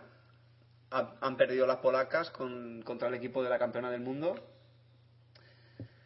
Eh, luego en, el, se- en el segundo, en la segunda mesa jugaba la Federación Rusa contra Ucrania. Han quedado 2 a 2, tablas en los primeros tableros y victorias para los lados blancos. Ujú. Está bien. Ha estado bien resumido. Eh, Francia le ha metido un buen 3-1 a España. Bueno, no nos han metido tres y medio como Israel a, a los chicos, pero tampoco está mal 3 a 1, ¿eh? La verdad es que Ha perdido nuestro bastión, nuestro. necesitamos un, ¿cómo era? Dojogian. Un Dojoyan. Hombre, yo me ofrezco, ¿no? Yo además eh, no les propondría prácticas satánicas ni nada, ¿no? Simplemente- Tampoco sé lo que les propondría, pero bueno, si me pagan bien, cualquier cosa. Como estudiar. Estudiar. No, lo que pasa es que en el deporte, aparte del trabajo, que sé que en eso tú crees mucho, ¿no? Eh, en, la, en la disciplina, el trabajo, el esfuerzo, ¿no? Yo sé que eso es real, ¿no? Yo lo he Pregúntaselo leído a Grandy. Pero claro, también hay otras cosas de las que de las que creo que adolecemos. ¿Cuáles son? No sé. Voy a voy a pensar sobre ello.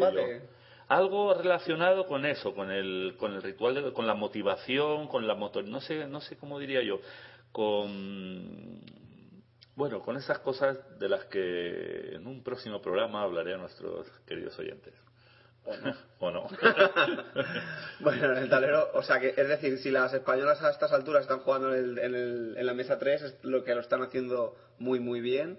En la mesa 4 se enfrentaban Uzbekistán, que se ha impuesto por dos y medio a uno y medio a Hungría, con la victoria de Irina Geb Gebo...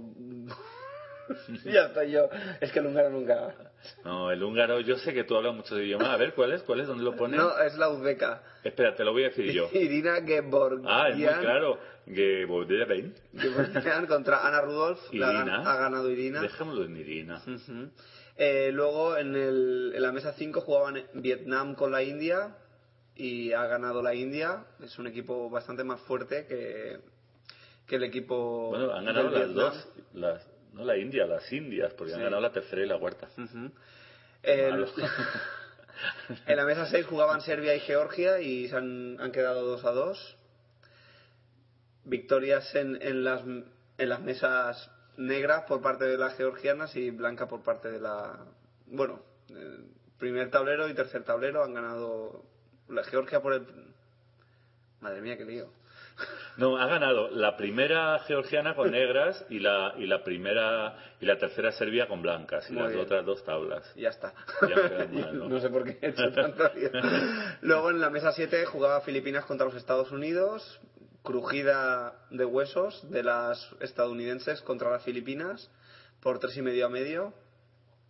Han ganado casi todas.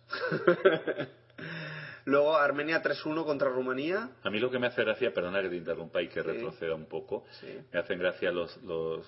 Bueno, Estados Unidos ya se sabe que no es un país como muy, muy autóctono, no sé cómo decirlo, o sea, que generalmente... Bueno, que como todos sabemos, llegaron ahí y arramblaron, ¿no? Sí. Pero... mm, Sí, también pasa a los chicos. Kamsky, Nakamura. Pero aquí estoy viendo los apellidos de Estados Unidos. Eh, Cruz, Go- Goletiani, Abraham, Abraham, Abrahamian. Bueno. No, pero bueno, es, es un país, después de la barbaridad que hicieron, de gran- nosotros de grandes acogidas. también, de grandes acogidas. Y claro, lo que se siembra se recoge. En la octava mesa estaban jugando Armenia contra Rumanía, 3 a 1. En la novena mesa, Bulgaria, 2 y medio a, me- a 1 y medio, contra la República Checa. Y en la décima mesa, Lituania ha quedado empatada con la selección de Irán. Así es que, mm, por lo que resta de la Olimpiada, creo que ya mm, más o menos tenemos, hemos hecho una pequeña prospección. Yo prometo, prometo además, que para el próximo programa voy a hacer un gran reportaje o no. bueno, aunque lo, lo que has vaticinado tú esta tarde cuando lo estábamos viendo, esa partida de con Sinseba Lano, eso son tablas. Sí, no, quedado- yo sabía que eran tablas, lo que no sabía si sabría hacerlas, porque era un final de torre contra todo el mundo desde pequeñito le enseñaba, torre contra alfil es tablas, torre contra caballo es tablas. Pero claro, cuando el rey del bando débil está un poco arrinconado, hay que defenderse con bastante precisión. Sí, para no caer en red de mate y Claro, que... y te comen el alfil, luego te dan mate. Bueno, eso ha sido tablas. Bueno, recomendamos, eh, como nuestros oyentes saben, y tú has recordado alguna vez, yo siempre, yo siempre recomiendo la página Chessbomb, pero eh, para ver mm, partidas en vivo y tal. Pero hay que decir que la página de la Olimpiada está en Turquía. Yo siempre recomiendo las oficiales, bien. sí, claro. porque aquí ves la- los encuentros 4 a 4, Eh, todos los tableros a la vez. ves todos los tableros, ves también un módulo de análisis, eh, les ponen fotitos y tal. Sí. ¿eh? Bueno, eh, un, un oyente me comentó algo de tu, de tu progreso en catástrofe o tu... Ah, pero eso lo voy a dejar para el próximo programa porque eh, eh, se me ha olvidado, eh, me enviaste un correo hace unos días eh, citando al amable oyente, ¿no? Es que todos los que colaboran con nosotros, incluso los que me insultan, ¿no? Y me, me amenazan de muerte, que también los hay, eh, eh, son Por bienvenidos. docenas. Por docenas. bueno, no quiero exagerar, por decenas. Eh, eh, eh, pero pero eh, en cualquier caso, como dicen todo ladrillo hace pared, yo les agradezco, ¿no? Pero lamentablemente es que te lo tengo dicho, tú me tienes que enviar como 48 horas antes como mucho, porque si no Un se recordatorio. Claro, ten en cuenta que mis múltiples ocupaciones.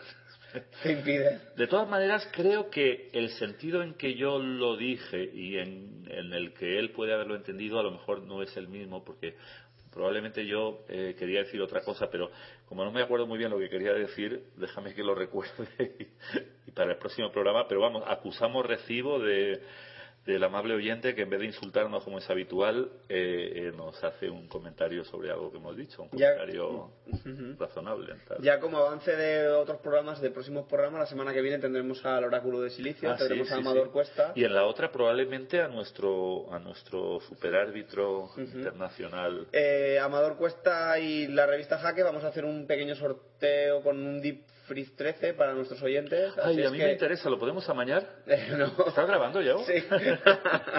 bueno, no he dicho nada. Creo que era un Freeze 13. No, es el Deep para ordenadores. Ese- ese es el Ah, que sí, quiero, sí. Eh, bueno. eh, ¿En qué consiste el- eh, el no, sorteo? no, todavía no hemos... Ah, no de- habéis, eh, sí, estamos, estamos estructurándolo un poquito y a ver si la semana que viene ya lo traemos. ¿Qué- ¿Queréis que yo colabore en la redacción de las bases? Mira, puede ser una base sobre, por ejemplo, datos sobre mi vida, ¿no? Por ejemplo. Por ejemplo, bastante. Entonces, Obvio. Bueno, bueno, el que más conozca, pues para él. ¿Algunas grandes omisiones de otros programas o que te, que te gustaría comentar?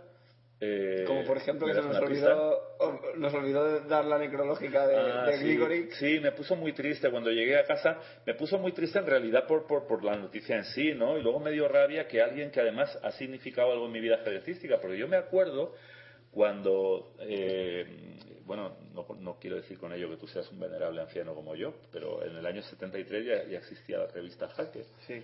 y todavía no la llevabas tú. O tal vez sí y nos estás engañando con la edad. Hecho un pacto con...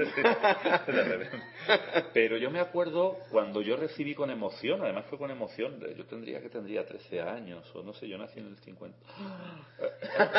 Bueno, ya que he empezado acabo, porque por lo menos era el 58, ya, era además en diciembre. Y, y entonces en el 73, ¿qué edad tendría? Ni se sabe, bueno. Ahí sacan la Que sumen, que sumen. Eh, pero tú te puedes imaginar con esa edad, pues la emoción que sentí cuando me llegó por correo mi primer ejemplar de la revista Jaque, ¿no? Sí, no, es, es muy fácil. Yo con, con esa capacidad que Dios me ha dado. A ver, un dedo. 59, 60 y 10, 70 son dos, pues eso, 12 años tendría, ¿no? Y tres, de, hasta el 73, 13. No, Eh, 12, 12 y 12 tres, de- cinco, del- del- 15. Ah, yo tendría 15. Yo creía que era más jovencito. A ver esos dedos. A ver, espera, espera que repita la operación. 59, 60 y 10. Ah, pues vas a tener razón. Sí, no, 14, 14, porque eso fue, claro, sería la de enero. Antes de diciembre, claro. Claro, sería antes de... Entonces, no, pero además la abrí, era ese, ese formato que tenía así de tapitas como duras, cuadradito, ¿no? Era el número, era el número, era el número 13, claro, era el, el, el- el- el primer número del segundo año, ¿no? Fíjate, el primer número, qué pena que, que ya no conserve todo eso, ¿no? Y entonces había una sección muy buena que me gustaba mucho. Yo, por supuesto, no la estudiaba, pero me fascinaba ver esa, esa obra, ¿no? De ingeniería aperturística, ¿no? Que se llamaba La partida del mes.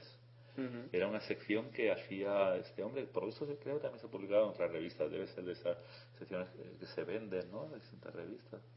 Que se Y- traducía. ¿no? Sí, y, y entonces aquí en España la publicaba Jaque. Y, y entonces la llevaba pues, pues, su creador, ¿no? José María González. Entonces estaba muy bien porque te ponía, te, te ordenaba muy bien, ¿no? La variante que ponía y ponía partidas modelo, ¿no? Eh, De las distintas variantes, era una maravilla, ¿no? Luego también tuve la, la suerte de estrechar la mano de ese coloso, ¿no? Que, bueno, que fue uno de los mejores jugadores del mundo en su época, ¿no? 50-60, sí. porque él dio un curso que se impartió en el Hotel Meliá de Alicante, un curso de, de, de entrenamiento, ¿no? Que se grabó en vídeo, en vídeo del formato este VHS, ¿no? En vídeo y que, que luego sirvió para que lo impartiéramos e hiciéramos cursillos apoyándonos en los vídeos de Gligoric, ¿no? Eran muchas horas grabadas allí. Y, y me dio mucha pena y rabia, me dio pena que se hubiera muerto y rabia de no haber eh, me enterado a tiempo de dar la necrológica. Pero bueno, para las malas noticias siempre... Yo estuve una semana casi escuchando a diario el disco de que grabó Grigorich ahora ya con Ah, grabó un disco, ¿no? Sí. De música, de canciones. Sí. Eso no lo he escuchado. ¿Estará en YouTube? No, está aquí. Pues ya te digo, ¿no? Yo, yo es una persona que además me parecía, siempre que veía fotos de él, antes de conocerlo en persona, me parecía que era un caballero, que era una persona así como muy, muy elegante, ¿no? Luego, eh, aunque yo no lo vi en un ámbito de competición, sino El que disco era está aquí en, en tus manos. Ah, sí, qué bonito. Mira, mira qué enorme araña hay en la pared. no ha servido, se lo quería robar, pero no. Bueno, espero que algún día me lo dejes. Mira, aquí hay una foto que está jugando un torneo, debe ser en La Habana, porque se ve Con al Che Guevara, sí. al Che Guevara observando la partida.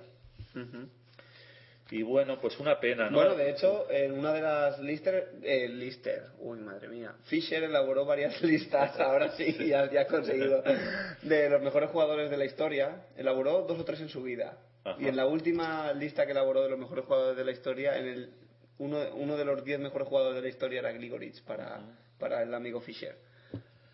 Y además, ¿cómo era aquel lema que utilizó como título de uno de sus libros? Yo juego contra las piezas. Eso, juego contra las piezas, ¿no? Porque igual que se ha dicho mucho, yo no sé si con razón o sin ella, tengo que releer ahí mis geniales predecesores.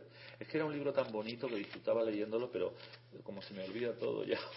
Ah, bueno, eso tiene la particularidad de que lo puedes leer más veces. Sí, sí, todavía conservo los libros, aún mis Y disfrutarlos. aún no me han empujado a empeñarlos, pero no lo haría, creo que aunque tuviera que ponerlos ahí a modo de silla, ¿no? uno encima de otro para sentarme encima de una esquina extendiendo la mano, pero luego por la noche los leería, ¿no? Pues, eh, ¿por qué decía esto? Ah, sí, porque se dice, por ejemplo, siempre están las, la- los tópicos estos que de repente reales, ¿no? De que si Lasker era muy psicológico y habría que ver realmente por qué jugaban los grandes como jugaban y a qué motivaciones obedecía, pero siempre se ha dicho, no, Lasker era un jugador súper psicológico, ¿no? Bueno, eso lo decían coetáneos suyos, ¿no? Reti. Y ya sabes que el ajedrez, el ajedrez es un vive de los mitos, ¿no? Claro, claro. En cuanto pero luego el otro dice, un mito, los- luego de repente te dice el otro, igual lo hace un poco para fastidiar, pero dice, no, yo en ese momento era la mejor jugada que vi, fue esa". Claro, generalmente. Yo- Y Grigorich era de esa escuela, ¿no? De jugar. No, no, lo que creo es que Gris No, más bien que intentaba eso, objetivar. sí, Claro, sí. la escuela de objetivar. De, de decir, no, yo eh, yo intento jugar bien al ajedrez y entonces ya juego está. contra las piedras, que además entronca un poco con lo que decimos de darse permiso para matar al otro, matar y morir, pero en realidad eh, eh, están matando o muriendo a través de las piezas.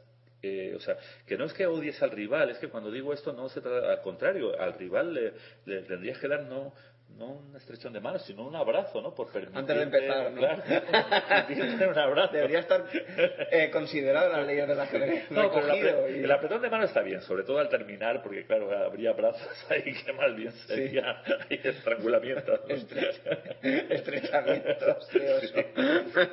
Pero vamos, que, que en el fondo es eso un poco, porque uno en realidad, cuando hablo de jugar a muerte y de poner ahí todo lo pulsional que hay dentro, eh, no estoy refiriéndome al odio. El odio en realidad es una distorsión de la energía de la vida, ¿no?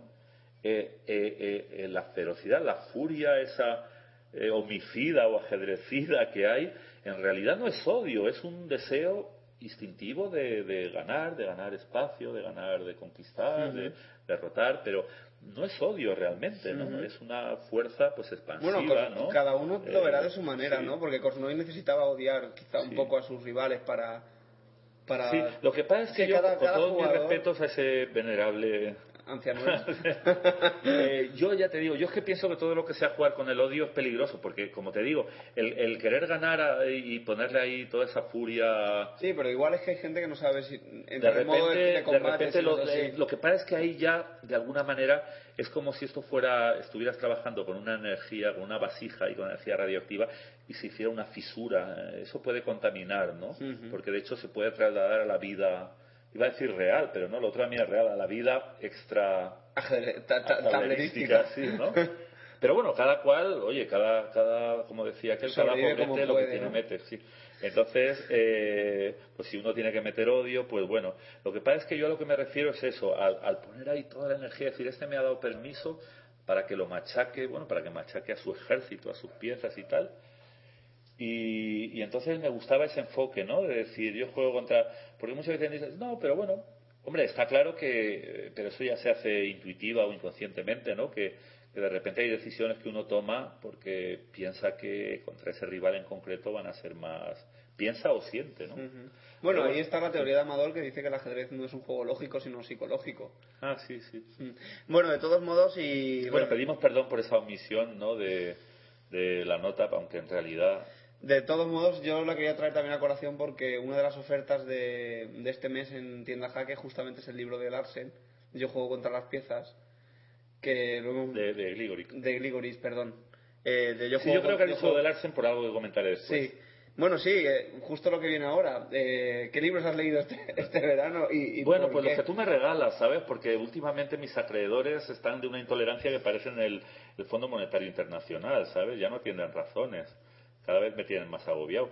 Entonces, eh, bueno, gracias a, cuando me ves en la esquina y en vez de darme monedas, pues me echas unos libros, ¿no? Pero la próxima vez no apuntes a la cabeza, hombre. Eh, eh, sí, ¿cómo, ¿cómo era el otro? Eh, dime tú los títulos, porque... El Maestría en la Técnica. Que es, el de Agar, el, autor de las cuatro As. Sí, es que hay apellidos que, que solo tienen que consonantes y otros que solo tienen vocales, ¿no? Es complicado, ¿no? Esto del dominio de de los múltiples idiomas. Y, y, el otro era la segunda parte de, de, todas, las piezas atacan, ¿no? De Larsen. ¿Y qué tan parecido? Lo que pasa es que yo lo que voy a decir, bueno, el de Agar al principio es de reconocer que alguien tan, tan ocupado como yo y con una cierta tendencia, por increíble que parezca, hacia la, hacia la molicie, pues de repente me pareciera un poquito árido, pero eso fue al principio, ¿no? En cuanto me aboceté dos o tres veces, ¿no? Y, conseguí meterme un poco en el libro, me di cuenta de que es un libro muy interesante para todo aquel que quiere progresar, ¿no? Porque te propone un acercamiento técnico, ¿no? Pero bueno, también con comentarios amenos a veces, ¿no? Eh, de hecho, te incluye ahí el, el, el, el, problema más largo de la historia, ¿no? Sí, sí, es, es, es dificilísimo. eso, no hay quien, eso no hay quien lo resuelva. Sí, y bueno, pero te lo explica y tal. Entonces, y, entonces es un libro muy interesante para el que quiere progresar. Y hay otro libro que me ha enamorado, ¿no? Que es este, el otro citado, ¿no? El de Todas las piezas de atacan, segunda parte, ¿no? Ambos de la editorial Chessy. Ambos de Chessy, ¿no? eh, qué, qué, gran, qué gran obra la que está haciendo Alfonso, ¿no? Espero que este comentario nos dé algún punto adicional en, en la carrera de los premios Chessy. Que nos, nos hemos presentado, por cierto. Eh, sí. Pero no, no, yo no he leído muchas convocatorias. No, no, quiero decir que si este año han salido, no, todavía no han salido. No han salido, ¿no? Bueno, de todas formas, qué gran editorial y qué gran trabajo de Alfonso. Eso por lo menos cuatro puntos tiene que superar. Cuatro votos. bueno, eh, eh, pero es que para mí, claro, esto el que no, el que no, el que no haya vivido lo que yo viví, de repente es un gran libro. El estilo de Larsen es inimitable. Eh, es una gozada leerlo, sus comentarios. Esto es una recopilación mayormente decía que él, yo creo que es una recopilación de artículos que él publicó en, distintos medios, ¿no? Muchos de ellos españoles, porque eh, Larsen vivió bastantes años, ¿no? En España. Ahora no tengo el dato, pero... En Canarias. Sí, en Canarias y colaboró en las revistas eh, Ajedrez Canario primero y Ajedrez 6000 después. Era la misma, Ajedrez 6000, Ajedrez Canario, solo que por lo visto con el patrocinio de, de alguna entidad bancaria, ¿no? Por aquello de la red 6000 o no sé... Eh, no, no, soy un prodigio de detalles, pero, pero, pero bueno, era, era, yo creo, una de las mejores revistas que, que yo he leído y lo era, la era, o sea, lo era una de las mejores revistas por el trabajo de, Ben Larsen, ¿no? Entonces, igual que te he dicho que yo, eh, bueno, empecé a leer bastante jovencito, ¿no? Del año 73 empecé a, a leer Jaque, eh, pues otra de las revistas que cuando la encontraba la compraba era, a esta creo no me llegué a suscribir, pero no recuerdo no recuerdo dónde la conocí, pero me gustaba mucho, me gustaba mucho. Y entonces me he encontrado con que muchos de esos artículos que yo leía, son de los años 70, están ahí. Y claro, ha sido, aparte de un reencuentro con ese estilo inimitable de Larsen, ha sido como un viaje en el tiempo, ¿no? Porque me, he visto trasladado a, a, la década de los 70, claro. juventud. Y, y, ha sido muy emocionante, ¿no? Pero más allá del componente subjetivo, es un, un libro, o sea, muy, muy muy bonito para leerse porque, claro, habla, habla de los comienzos eh, a nivel magistral de Karpov, ¿no? Eh, de, bueno, de los comienzos me refiero, incluso siendo campeón del mundo, pero como, como todos saben, y si no lo recordamos, muy, claro, muy abrupto. y- ¿no? irrumpió además de esa forma un poco rara de, de, de ganar el candidato, derrotando a... Era el primer candidato a- que a- jugaba. Sí, y luego ganó el título por incomparecencia y a partir de ahí intentó demostrar que era el mejor jugando... Y lo hizo. Sí, y lo hizo, ¿no? Jugando todos, y entonces, eh, de todos esos años es, es que, que está sacando partidas del y de otros jugadores, claro, ¿no? Es un libro entrañable para mí, pero objetivamente creo un libro muy bueno y que recomiendo a cualquier amante del, no ya del ajedrez, sino de, de- de figuras como la de Larsen, ¿no? que aparte de ser uno de los mejores jugadores del mundo y durante una época el mejor jugador de Occidente, con permiso de Bobby Fischer, ¿no? Bueno, esto lo digo para crear un pique en ultratumba, pero con cordialidad, porque yo los he amado a los dos, ¿no? Los he amado a los dos, a Bobby Fischer y a Ben Larsen. Fischer Claro. me ha influido más. Hubo un libro que me influyó muchísimo, muchísimo, que fue el libro rojo este de Ska, que es de Martínez Roca, ¿no? De Pablo Morán sobre Bobby Fischer, su vida y sus partidas, ¿no? Larsen lo he conocido más a través de sus colaboraciones en ajedrez. Porque claro, yo he de reconocer que cuando cuando cuando conocí a, a Larsen era por el libro ese, por el 6-0 que le metió que le metió Fischer en Denver, ¿no? Ahí ya no era el mejor. en ese momento, Larsen ya no era el mejor jugador. No, eso ya luego te enteras después, cuando vas creciendo y adquiriendo un poco de cultura ajedrecística, ¿no? Y entonces ya, pues viviendo en España, ¿no? Viviendo en España en los años 70 y tal, pues ahí yo leía con mucho gusto esas, esas crónicas que hacía, ¿no? Tan interesantes.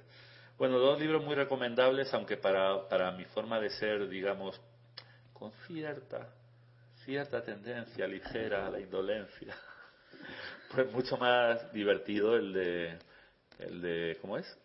Eh, todas las piezas de atacan. ¿no? Sí, quizá porque el otro te haga trabajar más también. Obvio, obvio, sí. sí.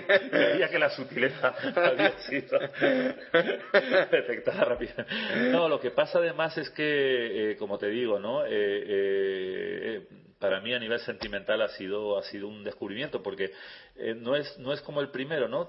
Además yo el primero lo conocía eh, en una versión más más Reducida. reducida, como yo juego para ganar, que no sé si estaba ahí en En Sopena Argentina. O- Yo conocí una edición, esos libros que también sacaron todas las partidas de Fischer, todas las partidas de Carpo. Yo creo que era SV. Bruguera, o como se diga, Burguera Bruguera. Ah, Bruguera, sí. Entonces estaba ahí con el título de, de Yo juego para ganar y entonces creo que la primera parte de todas las piezas atacan es ese libro con unos añadidos, ¿no? Creo, creo, ¿eh? Quieres recordar, yo no, esos libros no, lo no lo llegué a conocer nunca. Sí, es que esta editorial desapareció, pero llegó a sacar ahí Sí, la, la recopilación, de- sí. Y el libro de, de, de técnica en el ajedrez, de Abraham, Exacto, de Gerald sí. Abraham. También sacó algunos libros muy interesantes de, de Torán, ¿no? Sí, de, esto de lo de las, las partidas comentadas en las que hablaba sobre temas estratégicos. Sí, temas estratégicos en ajedrez, creo que es esa Sí. editorial. Qué pena, qué pena que mi memoria... Eh, to- todas las partidas de Fischer también estaban Sí. compiladas con, con un anexo de Keres. Había muy buenos libros, ¿no? De, y entonces uno de ellos era ese. No era un libro muy gordo, era... En ese libro de Torán es donde yo descubrí realmente a, a Mijail Tal y descubrí también la, la siempre vida de, de Rubinstein. Ajá. Ujú. Ah, esa es la, la de los dos alfiles. Sí, la No, que hacen la entrega Y es esa. que la, la verdad es que, bueno, pues nada, dicho esto, si quieres que pase, si todavía me queda tiempo, Sí, que vamos a, comentar algunas... vamos a respirar un traguito de agua y pasamos ya a las noticias más de carácter más personal y local.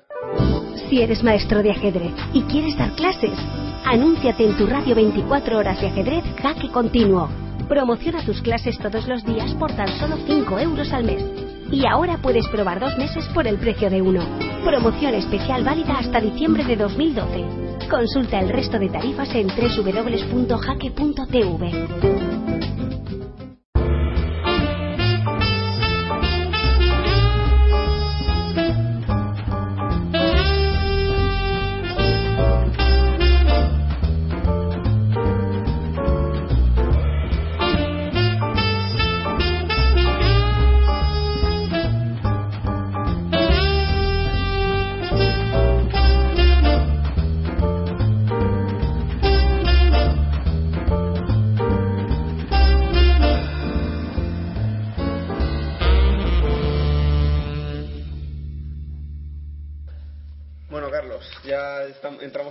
final con el ajedrez. Yo hoy, o- hoy, hoy, como Hoy la verdad es que después de todo el verano de vacaciones hemos estado más rato charrando. Hemos quedado, se lo vamos a decir a los oyentes, hemos quedado para comer y a las 3 y, y no hemos dejado, creo que no, creo, casi, no sé, nos hemos contado vida, obra y milagros.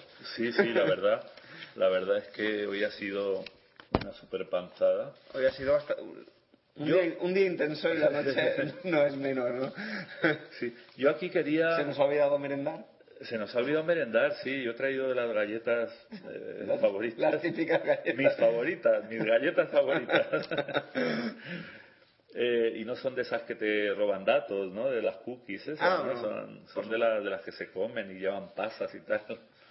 Bueno, no, quería... Que son buenas para el Sí, colesterol. como siempre, y, no se puede quejar nadie, porque ya siempre decimos que los que quieran que, que saquemos una crónica, que, que además es que más facilidades imposible, les decimos, nos pueden enviar su crónica. Y si no Podemos quieren, quedar para o entrevistar. sea, les podemos entrevistar, hasta nos pueden ordenar que hagamos una crónica, luego nosotros la haremos como Dios nos a entender, pero entonces todo aquello que se me olvida, que es muchísimo, y más después de un verano en el que pese a la crisis, pues algunos torneos, sobre todo de largas, ha habido, ¿no? Porque de cortas, pocos, y muchos... eh, Hay algunos torneos que no voy a nombrar, como por ejemplo el de Torrevieja, sobre el que no voy a hacer ninguna reseña, porque son torneos sub.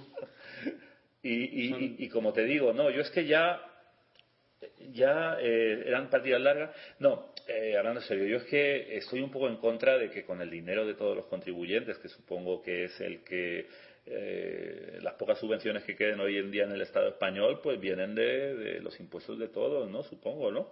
Entonces no creo que haya un mecenas que diga, mira, voy a hacer un torneo sub 2.000 lo que sea y aquí pongo 5.000 o 3.000 o 1.000 euros de mi bolsillo, ¿no? No, yo me imagino que esto es dinero público, ¿no? De- todavía las entidades que todavía, o de repente no, ¿no? Yo lo que se haga con dinero privado, pues me puede parecer éticamente reprobable, pero, pero bueno, allá ellos. Pero claro, con dinero público que se dediquen a hacer torneos, sistemáticamente torneos es que no, no le veo mucho sentido, ¿no?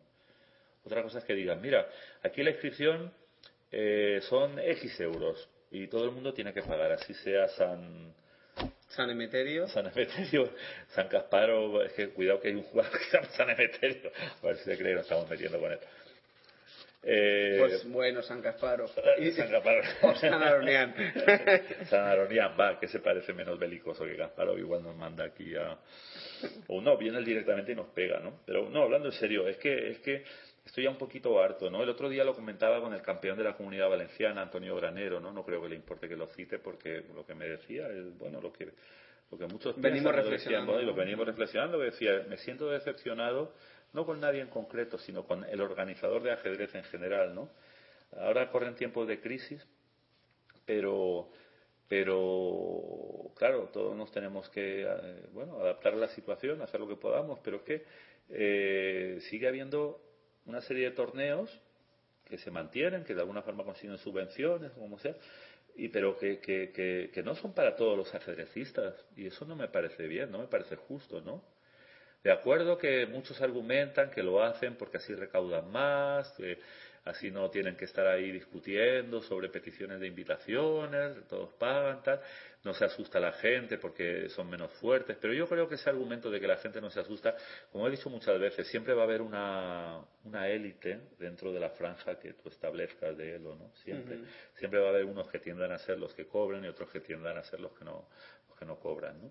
Entonces, bueno, pues voy a nombrar torneos que han sido abiertos o por lo menos semiabiertos, ¿no? Por ejemplo, el Festival de Misdata, que hace un gran esfuerzo por mantenerse. Bueno, vivo. tenía, tenía cerrados, semiabiertos y abiertos. Sí, sí, ese tenía. Como pues, es un festival, pues Tenía un festival, tenía un cerrado de promesas. Voy a, como veo que nos quedan muy pocos minutos, lo voy a decir muy rápido para que no se me queden otros torneos en el tintero.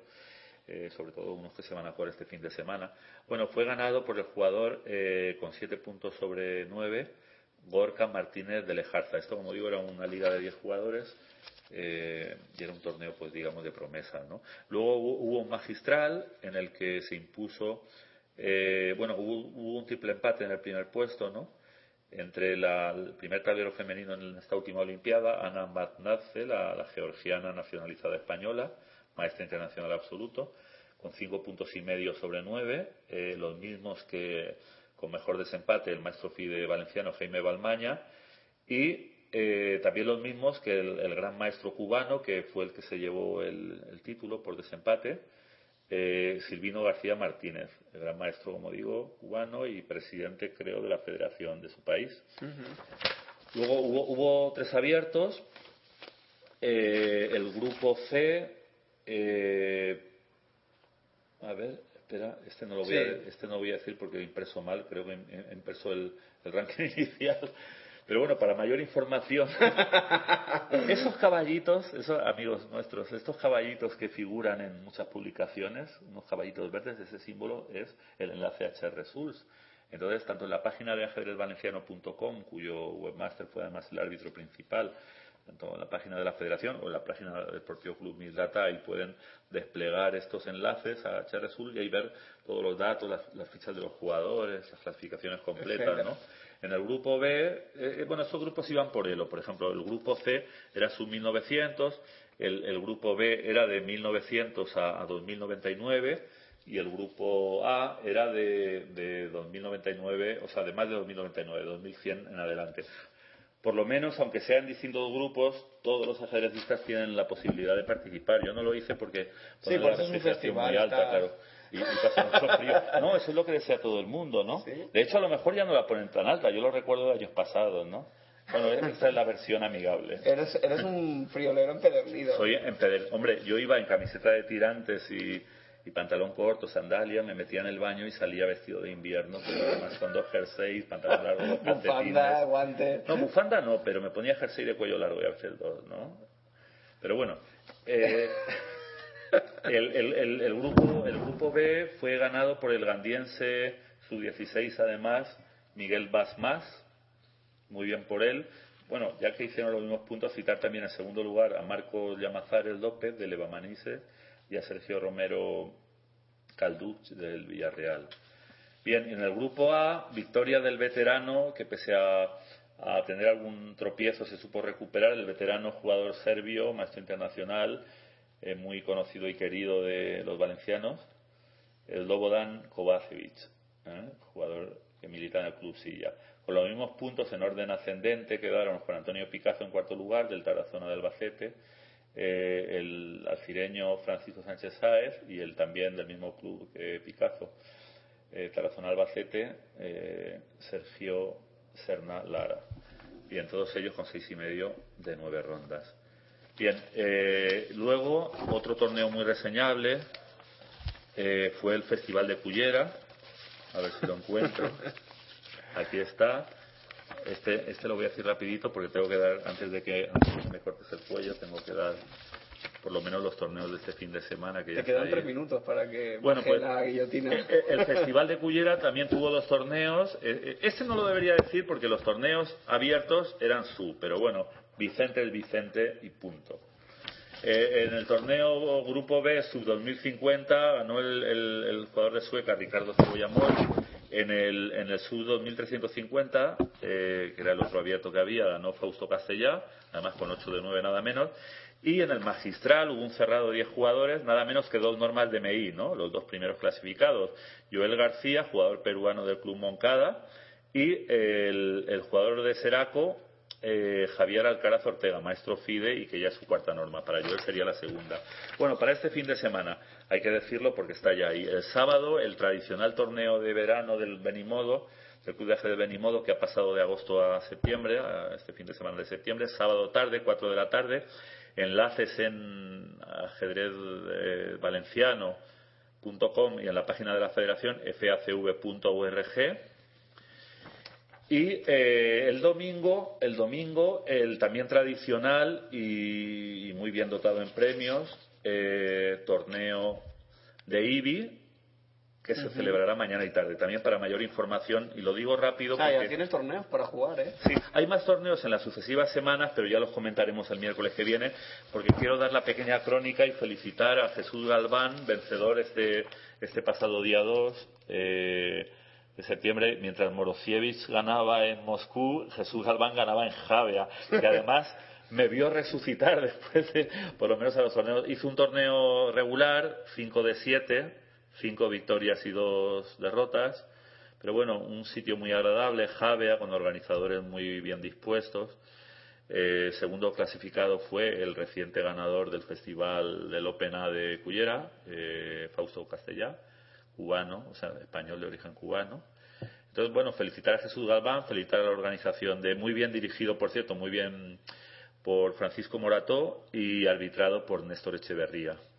Nada, pues ya no me ha dado tiempo de decir los torneos que hay, porque este mes hay bastantes torneos de rápidas, por suerte, y además también por suerte abiertos, abiertos de verdad. Pues no sé si quieres que diga alguna cosita más de las siguientes semanas. No, nos vamos a despedir o con ya- nuestro grito de guerra que Ah, sí, sí, conservamos. Eso, eso que nos Es- falte. Eso que nos falte. Así es que, buen fin de semana a todos. Nos, os esperamos la semana que viene en doble jaque y una vez más, un, dos, tres, ¡viva el ajedrez! ¡Viva!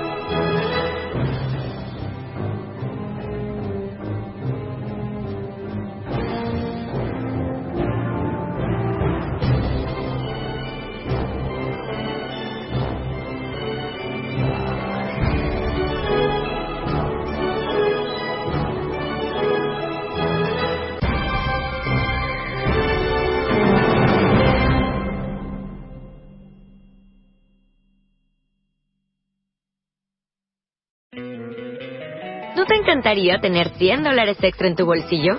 Haz que un experto bilingüe de TurboTax declare tus impuestos para el 31 de marzo y obtén 100 dólares de vuelta al instante. Porque no importa cuáles hayan sido tus logros del año pasado, TurboTax hace que cuenten. Obtén 100 dólares de vuelta y tus impuestos con 100% de precisión. Solo con Intuit TurboTax. Debes declarar para el 31 de marzo. Crédito solo aplicable al costo de la presentación federal con TurboTax Full Service. Oferta sujeta a cambios o cancelación en cualquier momento.